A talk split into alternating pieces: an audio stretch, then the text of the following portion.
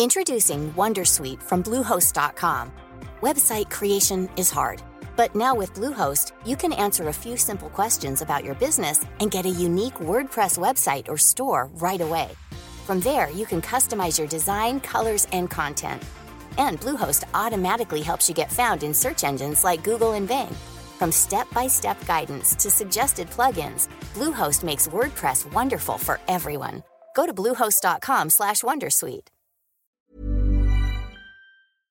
Buenas noches a todos, bienvenidos a un nuevo directo de macroeconomía, eh, de los que mensualmente apadrinan este canal eh, IG, el broker eh, británico IG, que tenéis toda la información, como siempre recuerdo, en la caja de descripción del, canal, por si queréis consultar las condiciones que ofrece este broker para, para operar en mercados financieros. Y bueno, la tertulia macroeconómica de hoy pues, hombre, no diré que no se haya podido colocar en un mejor momento, especialmente coincidiendo con, el partido Barça-Madrid, pues quizá no, haya sido por ese lado la, la, mejor ocasión, pero desde luego sí hemos colocado este directo en un fin de semana clave, como también en parte lo fue el anterior fin de semana, en el desarrollo del tema del que queremos hablar hoy, que es la crisis financiera que puede estar gestándose a ambos lados del Atlántico, a Estados Unidos, en Estados Unidos y en la eurozona.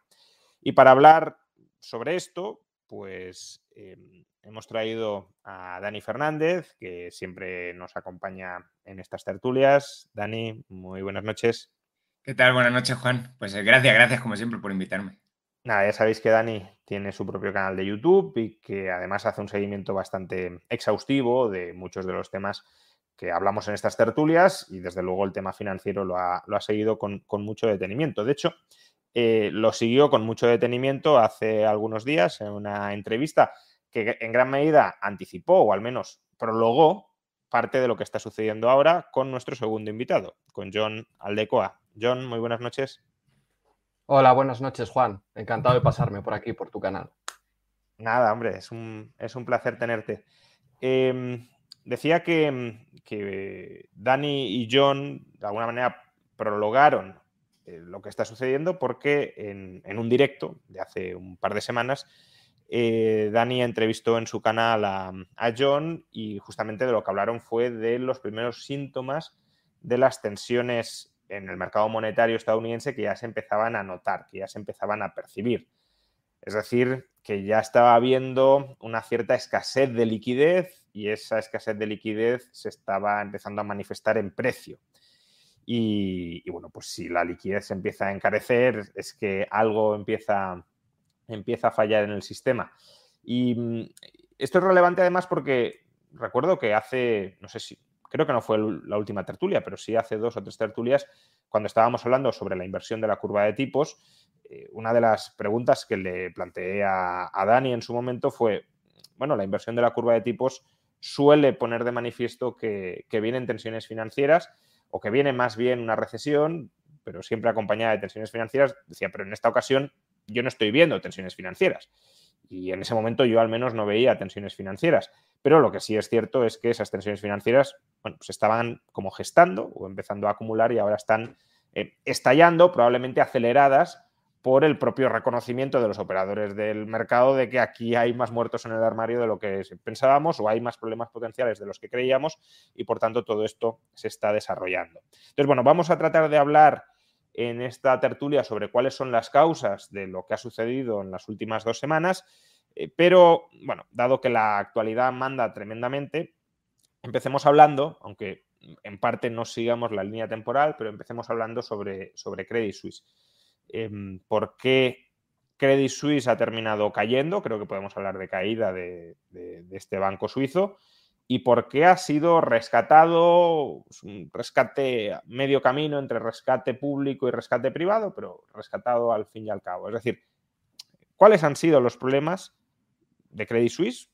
Que desde mi punto de vista, pero quiero escuchar vuestra opinión, vienen de lejos, eh, no son inmediatos, son, no, son todos ellos eh, de las últimas semanas, pero que los acontecimientos de las últimas semanas, desde luego, han acelerado. Entonces, eh, no sé, John, si quieres empezar tú mismo eh, poniendo un poco en contexto la situación de, Credit Suisse, he de decir, por cierto, que creo que hay un cierto lag eh, en la conexión de John, con lo cual, bueno, a lo mejor en algún momento tarda uno, o dos segundos en contestar, pero bueno, tengamos esto en cuenta y, nada más. Eh, adelante, John.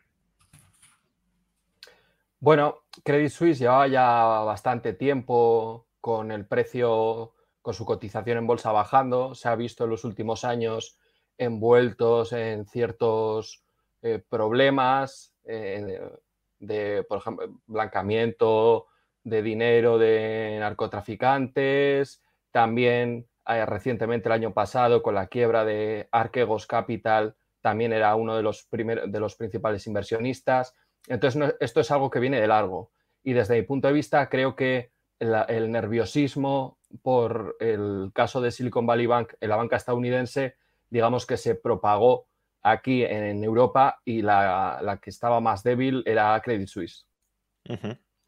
Em, Dani, ¿algo más que añadir? Porque eh, a mí también me interesa un poco que, eh, en la medida de lo posible, y si creéis que es así, claro, yo, sí creo que es así, eh, que contextualicemos un poco todo lo que está sucediendo en un escenario macroeconómico más amplio, ¿no? Porque al fin y al cabo, claro, Credit Suisse se ha desangrado por fuga de depósitos, en la última semana, por lo visto, se estaba estimando que han perdido alrededor de 70.000 millones de euros. En el cuarto trimestre de, 2022 perdieron más de 100.000 millones de euros en depósitos. Por lo tanto, estamos hablando probablemente en, los últimos dos trimestres, en el último medio año, de 200.000 millones. Probablemente estemos hablando de esas cifras, de 200.000 millones de, euros de pérdida de depósitos, que aun cuando el banco tuviese cierta liquidez, y desde luego en el lado del activo la tenía, em, no ha sido capaz de sobrevivir. ¿Por qué? Porque probablemente para retener ese pasivo eh, sea necesario pagar unos tipos de interés que Credit Suisse no podía soportar con las inversiones que tenía en el activo. Entonces, si eso es así, que no lo sé, Dani le gusta mucho mirarse los balances de los bancos y probablemente nos, pueda ilustrar un poco más. Eh, claro, si eso es así, en parte la sangría viene, como dice John, por, por, el contagio de Silicon Valley Bank, pero en parte también por el contexto de tipos de interés altos. Sí, bueno, yo, me he podido mirar muy por encima el balance, de, o sea, el de Silicon Valley Bank si me lo miré de arriba abajo durante Ahora nos lo cuentas eso con... Pero el de, el de Credit Suisse lo he mirado muy por encima y bueno, pues hay varias cosas que comentar que sí son diferentes al de Silicon Valley Bank. Es decir, sí tiene una huida de depósitos, pero probablemente el problema principal no es la huida de depósitos. El problema principal es el que estaba apuntando John, que es básicamente los escándalos que te generan un coste reputacional, que es un problema grave, pero además del coste reputacional son varias, no, solamente esta que nos ha contado él, pero sino varias metidas de pata grandes de su, en concreto de su división de banca de inversión. Es decir, han hecho inversiones muy, muy malas que les han generado muchísimas pérdidas. Esto, evidentemente, luego puede, endógenamente, ya una mala inversión generar la salida de depósitos. Pero ya te coloca en una posición que en términos de, pues, de gestión bancaria diríamos de sino de insolvencia, desde luego, de grave problema de solvencia y de potencial pues, eh, pues, supervivencia a largo plazo del banco. Y luego ya tienes el problema de liquidez que se añade a ese. En el caso de Silicon Valley Bank creo que fue al revés. El problema de liquidez genera uno de solvencia. Aquí es al revés, el de solvencia genera uno de liquidez. De hecho, el principal, no, se sabe qué está ocurriendo este fin de semana, todo lo interesante está pasando los fines de semana, curiosamente, pero eh, sabemos que VS, que es la competencia, otro banco suizo, ¿no? La competencia de, Credit Suisse estaba diciendo, bueno, o lo estaban empujando un poquito a ver si lo podía comprar. Y VS está diciendo que guay, que yo lo compro, pero no quiero la división de banca de inversión. O sea, esa no la quiero. Y si la quiero, y si me la das, si me la metes en un paquete junto, me vas a dar algunas garantías, el gobierno suizo me va a dar garantías de que los costes por las pérdidas de inversión, por un lado, y los costes legales, por otro lado, te los vas a comer tú, no yo. Es decir, básicamente ¿Qué está diciendo VS? Yo tengo aquí un banco muy grande, muy curioso, con varias cuatro o cinco divisiones, y de las cuatro o cinco divisiones hay una que me, está generando muchos problemas y que yo no la quiero. Y si la quiero, me la vas a dar, me, vas a... Ahí hay un patrimonio negativo y el patrimonio negativo no me lo voy a comer yo, te lo vas a comer tú. Entonces, en ese sentido, creo que es, que es el principal problema de Credit Suisse es su banca de inversión y el principal problema de Credit Suisse, evidentemente, es después, cuando se ha generado tanto problema por el lado de la solvencia y por el lado de unos activos que no valen lo que se supone que valen, pues se les han ido los depósitos y se, les ha generado adyacentemente a eso una, crisis de, liquidez. Por cierto, eh, me pasan un, un, bueno, lo tenéis en el chat, lo podéis ver de Timiraos. Además, esto a, John le interesa mucho. Eh, la Fed y otros bancos centrales globales acaban de anunciar una expansión de los swaps en, dólares, en, previsión de que mañana pues haya una búsqueda o una huida de refugio hacia el dólar y por tanto haya tensionamiento de la liquidez en dólares en, otras jurisdicciones distintas de la Fed y por tanto estas líneas, que son líneas de crédito que extiende el Banco, la Reserva Federal a otros bancos centrales, les permitan suministrar estos dólares. Bueno, luego hablaremos sobre esto, pero en, la narrativa que, me estáis comentando, o sea, yo coincido que, el problema de Credit Suisse viene de hace mucho tiempo, de hecho, como he mencionado, en el cuarto trimestre perdieron 100.000 millones de dólares en depósitos, que eso, eh, eh, de euros en depósitos, que es una auténtica barbaridad. Eh, lo que no tengo tan claro es por qué se han acelerado las cosas tanto en los últimos días y si esa aceleración está realmente relacionada con problemas de solvencia, porque si fueran problemas de solvencia, tampoco hemos conocido nada la última semana. o sea, bueno, sí ha habido un hecho muy significativo, que es que el, principal accionista de Credit Suisse dijo que no metía más dinero, luego matizó que era por temas regulatorios, que no querían sobrepasar el 10% del capital, pero claro, si, si, previsiblemente va a hacer falta más capital, el principal accionista te dice que no mete ni un euro más, eh, bueno, eso no, queda muy bien, pero desde luego la última semana no hemos conocido nada que impacte negativamente en la solvencia de Credit Suisse más allá de, estas declaraciones. Y, y, por tanto, si parece, que, claro, que como decía John, ha habido un efecto contagio de, Silicon Valley Bank, pero claro, para que haya un efecto contagio tiene que haber algo en común. Y, Silicon Valley Bank con Credit Suisse tenía poco en común, porque Credit Suisse tenía prácticamente todo el riesgo de duración cubierto por, por swaps de interés eh, y además tenía bastante liquidez obviamente por mucha que tengas, si pierdes 70 mil millones de, euros de depósitos en una semana, pues en, un mes estás muerto, quieras como quieras. Entonces, ¿qué, más hay? ¿no? Porque eh, es mero pánico infundado de, bueno, está todo fatal y no lo sabemos y por tanto sacamos el dinero de los bancos más débiles? o realmente el contexto macro eh, está impactando en esos bancos más débiles, pero es ahora cuando está impactando de una manera más clara. No sé, John o, Dani, si queréis complementar algo de esto.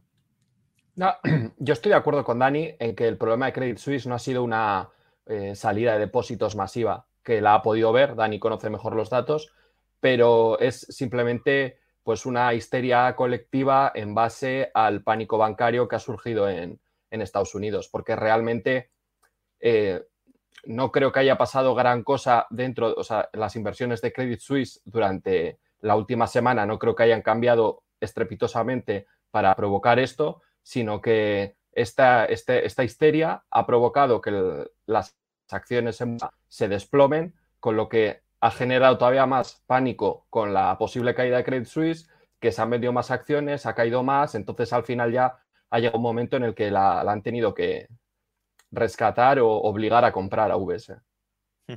Dani, ¿algo más que comentar? Sí, quizá, quizá han tenido muy mala suerte con el timing el, pobre Credit Suisse. Bueno, pobre, lo ha hecho muy mal, pero vamos. Eh, iban a sacar sus, informes de 2022, los iban a sacar el 8 de marzo. 8 de marzo es el momento donde empieza justamente todos los problemas en Estados Unidos. Es el, el momento donde el Silicon Valley Bank, Silicon Valley Bank, el banco Silicon Valley, pero, perdón, dice que, pues, pues que ha tenido una pérdida equivalente a todos sus beneficios del año anterior en una transacción, en una, transacción de unos días, unas transacciones de unos días.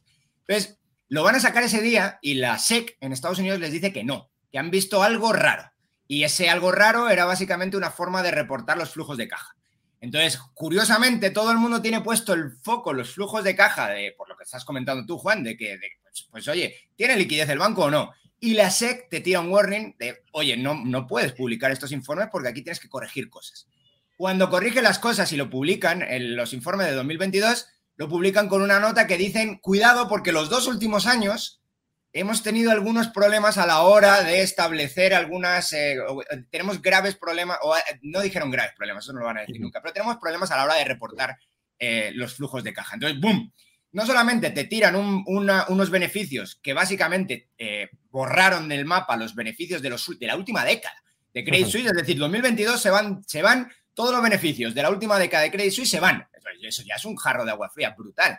Pero no solamente eso, sino que te dicen, cuidado porque los últimos dos años ah, no tenemos tan claro el que, que ha entrado y que ha salido aquí. Claro, un banco que, tiene, que está en mitad de una crisis de liquidez, que te diga los informes de los últimos dos años, quizá no te los puedes creer del todo, luego evidentemente ponen una nota y te dicen, no, no, si te los puedes creer, en, en general están bien, pero sí tenemos algunos problemas graves y la SEC los ha visto. Es decir, no te los hemos contado nosotros autónomamente, los han visto allí. Entonces, eh, todo esto unido justamente al momento donde hay un pánico bancario en Estados Unidos, pues evidentemente, pues esto es una, esto, es una, esto es una mega noticia y todo el mundo sale corriendo del banco y yo creo que con razón. Pero claro, entonces, quiero decir, al final la fuga de depósitos es lo que te termina dando la puntilla. Que había otros problemas previos, ¿no? Pero, pero al final es, esa fuga de depósitos que no puedes aguantar de ninguna manera con estos niveles de tipos lo que te destroza.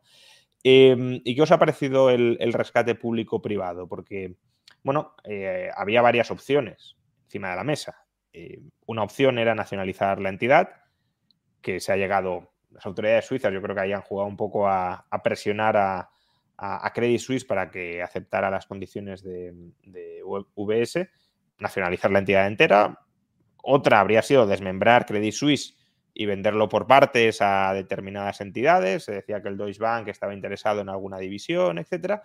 Y la última, pues esa concentración de dos megabancos suizos eh, con ciertas garantías por parte del, Estado suizo, eh, tanto 9.000 millones de aval, digámoslo así, de esquema de protección de activos frente a activos problemáticos de, Credit Suisse y 100.000 millones de francos suizos de línea de liquidez del eh, Banco Nacional de Suiza. Lectura conjunta del, rescate y posibles efectos, John. A ver, no estoy tan al día porque las noticias están pasando muy rápido, entonces no me da tiempo a mirar todo, pero sí que la, la línea de liquidez que le da el Banco Nacional de Suiza a Credit Suisse por valor de 50.000 millones y otro de 100.000 millones, ¿no? Esos son repos, es decir, le va a dar, es un préstamo, le va a dar francos suizos a Credit Suisse a cambio de colaterales que consideren eh, buenos, vamos, que cumpla con, los estándares que pide el Banco Nacional de Suiza. Entonces, esa es la manera en la que el Banco Nacional de Suiza les está proveyendo liquidez eh, ahora mismo temporalmente. Luego veremos, como has comentado, el tema de los eh, liquidity swap de la Fed, que la Fed también proveerá dólares, parece ser, al Banco Nacional de Suiza para que el, Banco Nacional de Suiza pueda otorgar dólares y si los necesitase Credit Suisse. Sí, esto es relevante aclararlo, ¿no? Porque muchas veces se mezclan tipos de ayudas públicas y, y, hombre, siendo casi todas las ayudas públicas criticables, eh, probablemente las líneas de crédito que extienda el Banco Central, eh, si son a través de repos y por tanto de activo de alta calidad, son unas líneas de crédito donde la pérdida no es imposible, pero sí es improbable. Em, al menos en el medio largo plazo, ¿no? En el corto plazo sí puede haber pérdidas eh, pues por, inyección de liquidez y por liquidación de activos o por subida de tipos de interés para mantener las reservas atesoradas, ¿no? Pero e, e, es verdad que la pérdida es más improbable. Ahora, los 9.000 millones de eh, esquema de protección de activos que le ha dado el gobierno suizo, ahí ya es, un poco más previsible que algo sí que habrá que arañar. ¿Cuánto? Tampoco lo sabemos, ¿no? Porque antes Dani, en cierta medida, daba por supuesto como que que VS sabía lo que había, el agujero que había en Credit Suisse. También puede ser simplemente que, claro, te han dicho en un fin de semana, oye, que te tienes que quedar con este banco y que tú digas, oye, yo aquí no sé lo que puede llegar, a ver, por tanto, si quieres que lo compre este domingo para que los mercados no colapsen el lunes, dame garantías, porque si no necesito más tiempo para estudiar la operación. Eh, sí, bueno, Puede ser, puede ser que básicamente quieran tiempo para estudiar la operación o puede ser que esto esté encima de la mesa hace meses, porque hace meses tiene problemas el banco. Y de hecho, el simple hecho que hayan dicho me quedo con todo, menos con el banco de inversión, oye, justamente que es donde tienen los problemas, pues, pues oye, yo, yo, estoy un poco como yo, no, no he podido ver hoy, hoy en Guatemala, o sea, lo último que vi fue hasta anoche en Guatemala, que es la mañana de, de España, y lo que he visto es que todavía no hay un trato encima de la mesa, pero bueno, podría ser que lo hubiera. Eh, yo eh, básicamente lo que haría, si fuera yo, eh, es no dar ninguna garantía pública, absolutamente nada, y trocear el banco. El banco ya está troceado por, contablemente ya está troceado, y si hay partes que son salvables del banco, específicamente, curiosamente la del banco, que es curiosamente la que tiene más riesgo, pues, eh, pues un riesgo para la población general, que voy a por mis depósitos y no están ahí, pero es que la parte que está mal es la parte de banca de inversión. Es decir, el, la Volcker Rule se aplicaría de alguna manera, o, el ring fencing, que también se llama a veces, se aplicaría de una manera bastante natural. Dejas caer la parte de mercado de capitales, que es la parte de banca de inversión del, banco, dejas caer y, oye, pues si tienes la gente perdida, pues lo siento, no haber tomado riesgos. Eh, que, que, cuando tuviste beneficios, pues esos beneficios estaban en tus bolsillos. Y la parte de banca, de banca, pues de banca comercial se salva sola, no hay que hacerle nada. Entonces, eh, si se quiere fundir con otro banco está bien y si no se quiere fundir con otro banco, pues también está bien. Entonces, yo creo que eso sería una, probablemente el salvataje, que probablemente también generaría un problema sistémico en el mercado de capitales, pero que protegería lo que se supone que deberían, lo que se supone que protegen las autoridades, que son los depósitos de, los, de, las, de, las, de las personas y no está protegiendo los patrimonios de la gente que tiene dinero en banca de inversión en, en, en Credit Suisse, que oye, no, no, somos, no somos el común de los mortales. No, no, desde luego, vamos, yo creo que esa sería la solución más razonable si es legalmente posible, que tampoco lo sé. Quiero decir, al final todos los pasivos de, Credit Suisse están respaldados por todos los activos y eso de, decir, oye, eh, toda esta basura la, sacamos fuera y, que se queden los depósitos con, los activos buenos. Que ya digo, tiene sentido porque, a ver, eh, los depósitos no deberían estar financiando operaciones de, mercado de capitales. Pero al final, pues eh, los pasivos son conjuntos de la entidad y por tanto, a la hora de ir a concurso de acreedores, no sé muy bien cómo eso se podría salvar, si es que se puede salvar. No lo sé. ¿eh? No sé si es que han, han, adoptado esta solución porque han querido rescatar a grandes capitales, que es posible, o porque dentro de lo que era legalmente o jurídicamente factible era una de las opciones menos malas al margen de dejar caer al banco, claro que también se podría haber hecho. Eh, bien, bueno, ya hemos... sí. No, el problema principal con Credit Suisse es que es un GSIP, que se llama, un banco sistémico global, que hace de contraparte contra un montón de bancos y fondos de inversiones de todo el mundo. Entonces, el problema que tienes a la hora de dejarlo caer es cómo te va a afectar eso ya no solo en Suiza, sino en el resto del mundo.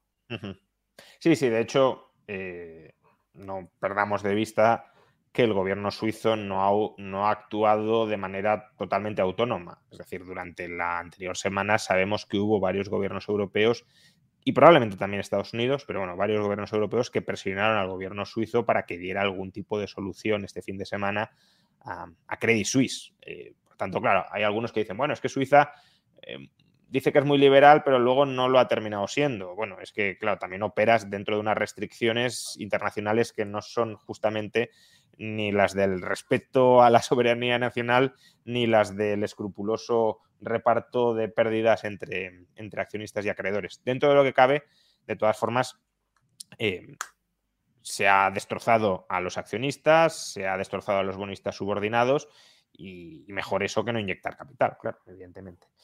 Bueno, cerramos capítulo Credit Suisse, aunque podemos volver más tarde a ello, pero eh, vayamos dos semanas atrás, ¿no? Em, ¿Por qué empieza todo esto? Todo esto empieza con el Silicon Valley Bank, pero mm, ¿lo que ocurre en el Silicon Valley Bank es algo fortuito o es consecuencia de unas tensiones previas que, como explicó John en el canal de Dani, ya se empezaban a percibir en el sistema financiero, en el mercado monetario eh, estadounidense. Y si es así, ¿cuál es la conexión? ¿no? Porque, ¿qué tiene que ver que, se pueda estar encareciendo los repos, etcétera, con que los depositantes huyan en masa de Silicon Valley Bank y eso provoque la suspensión de pagos del banco? A ver, primero, tras la pandemia, se, se creó un montón de dinero, se crearon un montón de depósitos, el banco eh, no tenía dónde invertirlos, o sea, los invirtió un poco a, donde pudiese, en concreto, pues deuda pública, MBS, etcétera. Claro, pasado la pandemia ya, 2022, 2023, esos depósitos poco a poco van saliendo porque este es un, es un banco de, Silicon Valley que da eh, préstamos y, vamos, que hace el servicio de banca a, digamos, a startups y, empresas tecnológicas. Entonces, estas empresas tecnológicas, digamos, van quemando dinero para, para eh, financiarse, para eh, cubrir pérdidas, etcétera, y entonces van saliendo depósitos. ¿Qué pasa? Que tú tienes a la Reserva Federal desde junio del año pasado haciendo un QT y drenando reservas dentro del sistema bancario. Entonces. Un comentario, intentemos toda la nomenclatura especializada, tratemos de, aterrizarla, eh, porque antes has dicho MBS, que bueno, son eh, titulizaciones hipotecarias, eh, ahora QT, pues contracción cuantitativa, ¿no? Porque si no, mucha gente me parece que se empezará a perder con tanta nomenclatura. No, pues la Reserva Federal quiere reducir su balance, entonces deja vencer la deuda pública que tiene y, digamos, va reduciendo reservas bancarias del sistema interbancario. Entonces, eso provoca que los bancos tengan cada vez menos reservas. ¿Y eso por qué está conectado con el tema de los depósitos? Porque cuando tú sacas un depósito del banco, si yo te hago una transferencia o lo quiero invertir en, cualquier otro activo, ese banco lo que hace es enviar esas reservas a quien, eh, al otro banco al que he hecho la transferencia o etcétera. Entonces, si tú tienes un mercado en el que faltan reservas y de repente tienes una gran cantidad de depositantes que están queriendo sacar su dinero, tienes un problema en el que no vas a tener suficientes reservas para cubrir esa demanda. Y entonces es cuando entra todo el tema de la venta de los activos de deuda pública que tenía el Silicon Valley Bank, que, que lo... ¿Sí? Sí, ahora vamos con eso, eh, porque quiero que, incidas un poco más en, el capítulo previo, ¿no?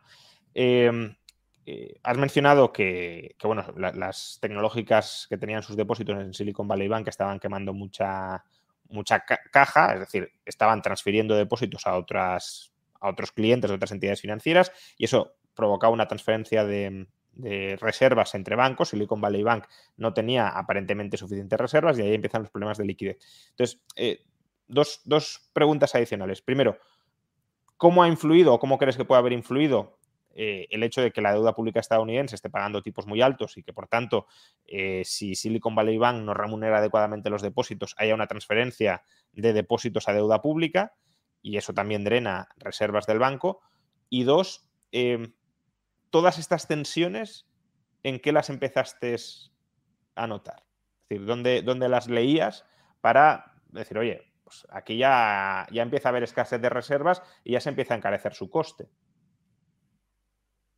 Pues principalmente, bueno, en, varios indicadores, pero por ejemplo, podías ver que durante los últimos meses la cantidad de reservas que se estaban prestando en el sistema bancario estaba ascendiendo.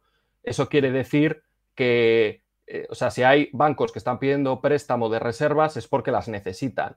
Entonces, ese ya era un indicador de, de, que podía haber escasez de reservas. Luego, las reservas del Banco Central, de la Fed, estaban decreciendo por la contracción cuantitativa. También el tipo de interés de esas reservas se estaba encareciendo. No solo el tipo de interés, sino aparecen varios percentiles. Entonces, eh, el, tipo de interés más caro estaba separándose del resto. Es decir, había, había un pequeño sector que necesitaba reservas y no le importaba que fuesen mucho más caras de lo que era la media del mercado, por así decirlo. Y mm, estabas mencionando mm, eh, que, Silicon Valley Bank había invertido en deuda pública y utilizaciones hipotecarias, que son deuda a largo. Em, ahora comentaremos cuál ha sido el efecto de ese problema de liquidez sobre el valor realizable de, de estos activos, pero ¿por qué Silicon Valley Bank no podía utilizar estos activos para hacer repos y por tanto captar reservas que estaban garantizadas o respaldadas por estos activos que en principio no tienen problemas de solvencia. Hombre, de hecho hay parte que sí que lo hicieron, pero por lo visto no debió ser suficiente. Entonces sí que ya estaban ya estaban haciendo repos acudiendo a la ventana de descuento, que es una de las cosas que aparece en el balance. También repos a la hora de pedir prestado a los bancos eh, hipotecarios eh, patrocinados por el gobierno. O sea, eso ya estaba ahí. Lo que pasa es que supongo que la salida de depósitos fue tan grande que, tuvieron que hacer una venta inmediata. Em, hablemos sobre la venta. Em, al final, lo que tenemos es que Silicon Valley Bank tiene un problema de, liquidez. Si Dani nos quiere ampliar un poco su perspectiva sobre el problema de liquidez, dado que se ha mirado mucho el balance del banco, pues eh, bienvenido sea el comentario complementario. Pero más allá de eso, que también me interesa que lo trates, em, tiene un problema de liquidez y tiene que liquidar activos a largo plazo eh, que no tenía clasificados como activos disponibles para la venta y que por tanto no se estaban ajustando eh, instantáneamente o continuamente a su valor de mercado real. Y claro, si suben los tipos de interés, el valor de mercado de estos activos cae y si tú no has realizado o no has provisionado en el activo su valor real, pues tienes que reconocer unas pérdidas que te terminan quitando con todo el capital que tienes para cubrir esas pérdidas, ¿no? Y de ahí la necesidad de recapitalización. Cuéntanos un poco más sobre ese episodio. Pregunta para yo, no para, mí. Para ti, para ti, para ti, Dani. Ah, vale, vale.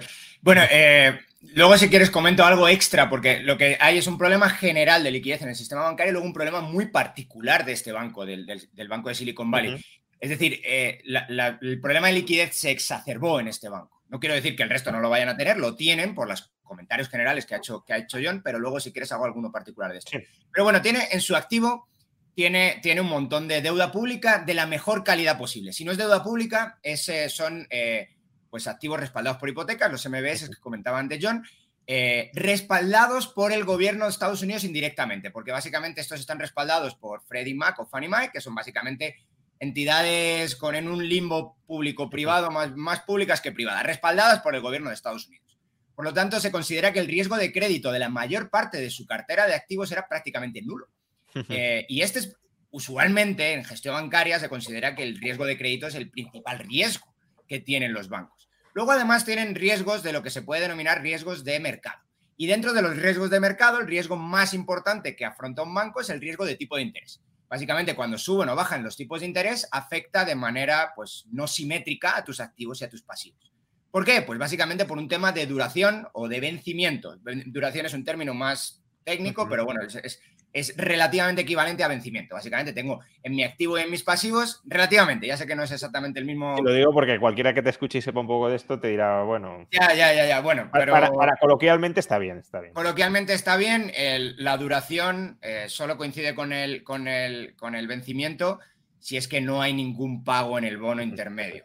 Eh, y si no, la duración siempre es menor, es menor o igual al, al vencimiento. Pero bueno, estos son temas muy técnicos que realmente no añaden demasiado. Sí, no, no, no, pero lo digo porque siempre está. Ya, ya, ya, para que, que diga, me ah, sacan un y me critican. lo aclaramos. Pero, pero eh, eh, me estás protegiendo eh, sí, sí, preventivamente. Sí, bueno, eh, entonces, bueno, al final tienes una duración, vamos a hablar de duración, tienes una, una duración en tu activo muy larga, muy, muy larga. Básicamente de esto estaba sacando mucho dinero el Silicon Valley Bank y en general todo el sistema bancario y una duración muy pequeña en tus, en tus pasivos, principalmente pues depósitos y algunos otros pasivos, pero principalmente depósitos, que la mayoría, en el caso del Silicon Valley Bank, estaban a, pues, a, pues, a unos pocos días o básicamente a la vista, que es, el, que es, que es un depósito pues, en una cuenta corriente.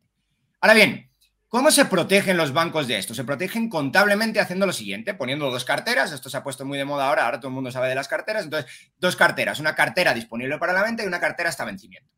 La cartera disponible hasta la venta la tienes que valorar a lo que se llama mark to market. Mark to market es si hay un mercado ahí fuera que está poniendo precios todos los días a sus, activos, y lo hay en, en los activos que tenía este banco, pues tienes que ponerlo a ese precio y tienes que reconocer pérdidas o beneficios, básicamente, pues trimestralmente en tus, en tus, en tu, balance y en tu cuenta de resultados.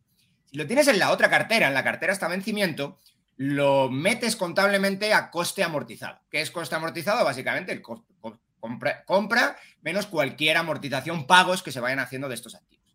Eh, ¿Por qué esto es importante? Porque entonces te blindas contablemente solo, no realmente, pero te blindas contablemente frente al riesgo de tipo de interés. Si sube mucho el tipo de interés, esto sigue puesto a valor de eh, a, valor, a coste amortizado. El valor de mercado no te importa. Bueno, no te importa hasta que te importa, porque el otro gran riesgo que tienes es el riesgo de liquidez que se supone que tampoco es un riesgo para la banca moderna porque lo cubre el Banco Central. Es decir, el propio Banco Central está, de alguna manera, detrás del sistema bancario diciéndole, si tú tienes un riesgo de liquidez, tranquilo que ahí voy yo a salvarte. A salvarte quiere decir a darte liquidez nueva, evidentemente te voy a pedir presta, te voy a pedir un colateral, que son estos títulos precisamente. Por lo tanto, parece que el banco está completamente cubierto por todos lados. ¿Cuál es la clave aquí? Pues que tú puedes meter en tu balance lo que a ti te dé la gana, al valor que te dé la gana, pero cuando vas a conseguir liquidez, el que te va a dar la liquidez te pregunta cuánto vale lo que tú tienes en el balance, no cuánto tienes puesto en el balance. A mí me da igual que tú metas en el balance contablemente esto. Tú tienes un activo que vale 10 y tú tienes en el balance que vale 100, yo no te voy a dar liquidez por 100, porque estoy preocupado de que no me la devuelvas. Y si estoy preocupado de que no me la devuelvas, lo que hace de garantía que me lo vayas a devolver es el activo que pones como colateral, igual que nosotros con una hipoteca, básicamente. No te dan una hipoteca de medio millón de euros por una vivienda que vale 200.000. Pues igual el banco, los bancos entre ellos hacen exactamente lo mismo con los activos que ponen como como prenda, como colateral. Por lo tanto, ¿qué es lo que ocurre? Que se mezclaron estos dos riesgos que parecía que estaban cubiertos por separado, el riesgo de mercado, por el concreto, el riesgo de tipo de interés, con el riesgo de liquidez. Entonces, cuando el banco fue a pedir préstamos, ya sea en el mercado privado o a la propia Fed, y le dijo, bueno, este es mi colateral para conseguir nueva liquidez, el, resto les dijo, bueno, pues ¿cuánto vale tu colateral? Claro, ¿cuánto vale tu colateral y cuántos depósitos están saliendo? Mientras no llegues al tope, estás bien. Todo el mundo ya entiende, no tenemos los datos, pero todo el mundo ya entiende que llegaron al tope. Llegaron al tope en marzo. Eh, en, diciembre, que son los últimos datos que tenemos de los balances, habían llegado aproximadamente, con mis, con mis cálculos, al 55%. Es decir, habían conseguido el 50, habían utilizado el 55% de sus activos disponibles para conseguir financiación para conseguir esa nueva financiación. En esos dos meses, pues se precipitó todo hasta el punto donde ya no podían conseguir ni un dólar más de financiación con esos activos. Por lo tanto, al final, ¿en qué se vieron la obligación? De vender parte de los activos que tenían en su. para, para, poder atender la salida de depósitos. Cuando venden los activos, pasan de ser registrados, perdón, de una pérdida no realizada a una pérdida realizada.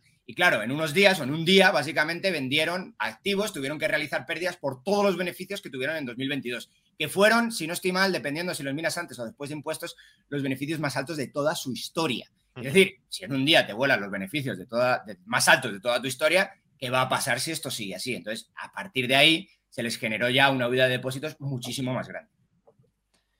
Em, varias preguntas sobre, sobre esto. Em, la primera, durante los últimos días hemos escuchado eh, el argumento de, los demócratas en Estados Unidos, que también está reproduciendo parte de la izquierda española, de que los problemas del Silicon Valley Bank vienen porque en el año 2018 Trump modificó la, ley Dodd-Frank que se aprobó durante el mandato de Obama, que de alguna manera eh, volvía más laxa la regulación sobre los bancos eh, regionales como el Silicon Valley Bank. De hecho, bueno, hasta cierto punto estuvo impulsada o hicieron cabildeo, lobby, el propio Silicon Valley Bank. ¿no? ¿Qué tiene esto de cierto y qué no? no? me conozco los detalles de la regulación y por eso os lo pregunto, pero a mí me cuesta pensar que la regulación hubiese impedido que el Silicon Valley Bank invirtiera en deuda pública a largo plazo y en, deuda hipotecaria, pero, pero, no lo sé. No sé si ha habido algo sustancial que haya relajado esa posibilidad o lo más probable es que hubiese sucedido exactamente lo mismo, aunque no se hubiese quitado esta, esta regulación. Y he de decir, por cierto, también, para que no haya confusión, que yo no estoy en contra de las regulaciones bancarias mientras haya los privilegios bancarios escandalosos que, existen hoy en día. Claro, porque si, si tú le das liquidez ilimitada y rescates potencialmente ilimitados, algo tendrás que controlar de lo que hacen. Pero tampoco me parece muy honesto, siempre que falla algo de este sistema financiero endiablado, donde los incentivos son muy perversos, echarle la culpa a que no estaba adecuadamente regulado cuando probablemente el origen sean los incentivos perversos que tú has puesto de entrada, ¿no? Pero, pero bueno, sobre, sobre esto en concreto, ¿qué sabéis sobre este cambio regulatorio y cómo ha podido influir en el destino del banco? Cualquiera de los dos. Sí, es, o sea, en parte es cierto, porque con la ley de 2008 se les libra a los bancos regionales de cumplir eh, ciertos ratios de Basilea 3 y eso es algo que te aparece directamente en el propio, en el propio informe anual de la, empresa. Te dice, como somos un banco de categoría 4 con menos de 250 mil millones de activos, eh, no estamos sujetos ni en manera reducida ni total al LCR ni a un par de ratios de, de Basilea 3. Entonces, y este en concreto, que es un ratio de liquidez, el LCR, sí que podría haber, no sé hasta qué punto, porque al final es eh, hacer un poco de, ficción o de hipótesis, eh, al final este ratio de liquidez sí que te podría haber obligado a tener en activos más liquidez de la que tenían. Y a lo mejor hubiese habido un menor problema con la corrida bancaria. Mm, pero ¿qué activos son elegibles para cumplir con esta ratio? Porque esto es lo que no, no tengo claro. Y... Son deuda pública y reservas bancarias. Claro, pero deuda pública a qué plazo? A cualquiera, porque si es a cualquiera, eso no habría. Bueno, no lo sé, tampoco sé la composición, no sé si Dani lo tiene, entre deuda hipotecaria y deuda pública que tenía eh, Silicon Valley Bank, pero quiero decir, porque al final Basilea 3, el impulso enorme que da es en términos regulatorios, a comprar deuda pública nacional. Entonces, mm, sin conocerme la regulación al detalle, si este banco lo que compró en gran medida fue deuda pública nacional, no sé, y, lo digo así de claro, pero no sé hasta qué punto Basilea 3 lo hubiese verdaderamente restringido. Em, no sé si Dani puede, puede... Estoy viendo, estoy sacando los datos rápido, que los tengo por aquí. Una cosa, Sí, ah. John, sí, sí. Eh, mayormente el, problema de la cartera de activos mantenidos al vencimiento son prácticamente todo es, son MBS. Ah, de un tipo o de otro. Donde estaba deuda pública realmente sí que era en la cartera de esos activos eh, que estaban disponibles. Vale. Sí, aproximadamente, lo tengo aquí y, haciéndola, yo no iba a hacer esa aclaración, así que genial que la, que la haya hecho John. Eh, gobierno americano, 16.000 millones, hipotecas respaldadas por el gobierno indirectamente, 91.000 millones. Es decir, era, gran grueso era, era pues, estas hipotecas. Y luego tenían alguna otra cosa por ahí. Eh, sobre, la pregunta ya concreta, yo creo que sí y no. Por ejemplo, algunas regulaciones eran más suaves. No necesariamente se habían levantado del todo, pero eran más suaves para esta banca. Por ejemplo, tenía que hacer estrés test, test de estrés, perdón, cada dos años en vez de cada año. Em, pero principalmente, por ejemplo, la, era, más, era más suave la aplicación también en la, en la regla de Volcker, que, antes he comentado muy, muy, muy, someramente. Básicamente, la regla de Volcker lo que te dice es que no se pueden utilizar los depósitos del público para hacer inversiones típicas del mercado de capitales. Aquí también el diablo está en los detalles de qué consideramos mercado de capitales, porque pues yo, yo personalmente sí considero una hipoteca parte del mercado de capitales, pero en principio ah. ahí no se considera una hipoteca tradicional, una parte del mercado de capitales. Pero bueno, estos son detalles ya también regulatorios. Entonces, esta regla de Volcker no hubiera ayudado absolutamente nada al banco. Es verdad que el banco tenía una parte muy pequeña en algunos activos que, llamarías no transables o no fácilmente transables, como instrumentos de equity, opciones sobre, sobre acciones y cosas de esas. Pero era tan pequeño que realmente no hubiera cambiado absolutamente nada el resultado del banco. Vamos, me parece que son, mira, 2.500 millones de dólares sobre los básicamente sobre lo que te he contado antes, 90 mil millones de, deuda hipotecaria, pues aquí pues, no, el banco no ha quebrado por eso. Eh, estoy, mirando em, justamente sobre la liquidity coverage ratio que estabais mencionando y eh, si, no, si no lo entiendo mal, eh, la deuda hipotecaria garantizada por el gobierno también podría entrar como activo em, de, cobertura de liquidez, con lo cual no lo sé. Mm, no sé hasta qué punto habría, habría cambiado esto, porque además también hoy eh, hemos visto que los estrés de, de la Reserva Federal tampoco estaban estresando el capital del banco para tener en cuenta los riesgos de duración. estaba sobrecapitalizado. El banco estaba sobre. Es una cosa divertidísima. Estaba sobrecapitalizado, tenía capital de sobra, pero por, por encima de lo regulatorio. tenía capital de sobra en, función del estrés, del estrés test que hicieras. Claro, si hacías un estrés test sobre riesgo de duración, no tenía capital de sobra, como hemos visto. Pero claro, si, no, si no mides eso, pues es un estrés test mm, de aquella manera, claro, si solo miras, bueno, ¿y qué pasa si se impaga la deuda pública? ¿Qué, qué posibilidad le damos a ese evento? Cero. Pues entonces, vale, sí, tengo capital de sobra, pues tengo deuda pública y deuda hipotecaria garantizada por el gobierno. Pues fantástico, ¿no? Sí, e, es que lo que estaban haciendo, esto es tan tan divertido, lo que estaban haciendo en el stress test, de hecho, ellos decían en, su, en sus informes que la subida de tipos los beneficiaba. Por ejemplo, esto, por ejemplo, podemos ver que para Credit Suisse no era verdad, la subida de tipos los estaba haciendo daño y lo decían explícitamente. Pero ellos decían, no, a mí me suben los tipos y yo gano más dinero. ¿Por qué decían esto? Porque lo que tenían es toda la parte de, préstamos, estaban casi todas a interés variable. Es decir, ellos esperaban poder eh, sostener la parte de, pues del margen de intermediación, básicamente transfiriéndole a sus clientes las subidas de tipos. ¿Cuál es el problema? Pues que, claro, como tú no estás viendo, como lo tienes metido en la cartera hasta, hasta lo que he contado antes, ¿no? Como lo tienes metido hasta en la cartera hasta vencimiento, estos activos de, títulos de deuda, eh, eso no lo tocas. Sube los tipos de interés, eso no, no hay una pérdida. Hay una pérdida que metes fuera del balance, pero no en el balance.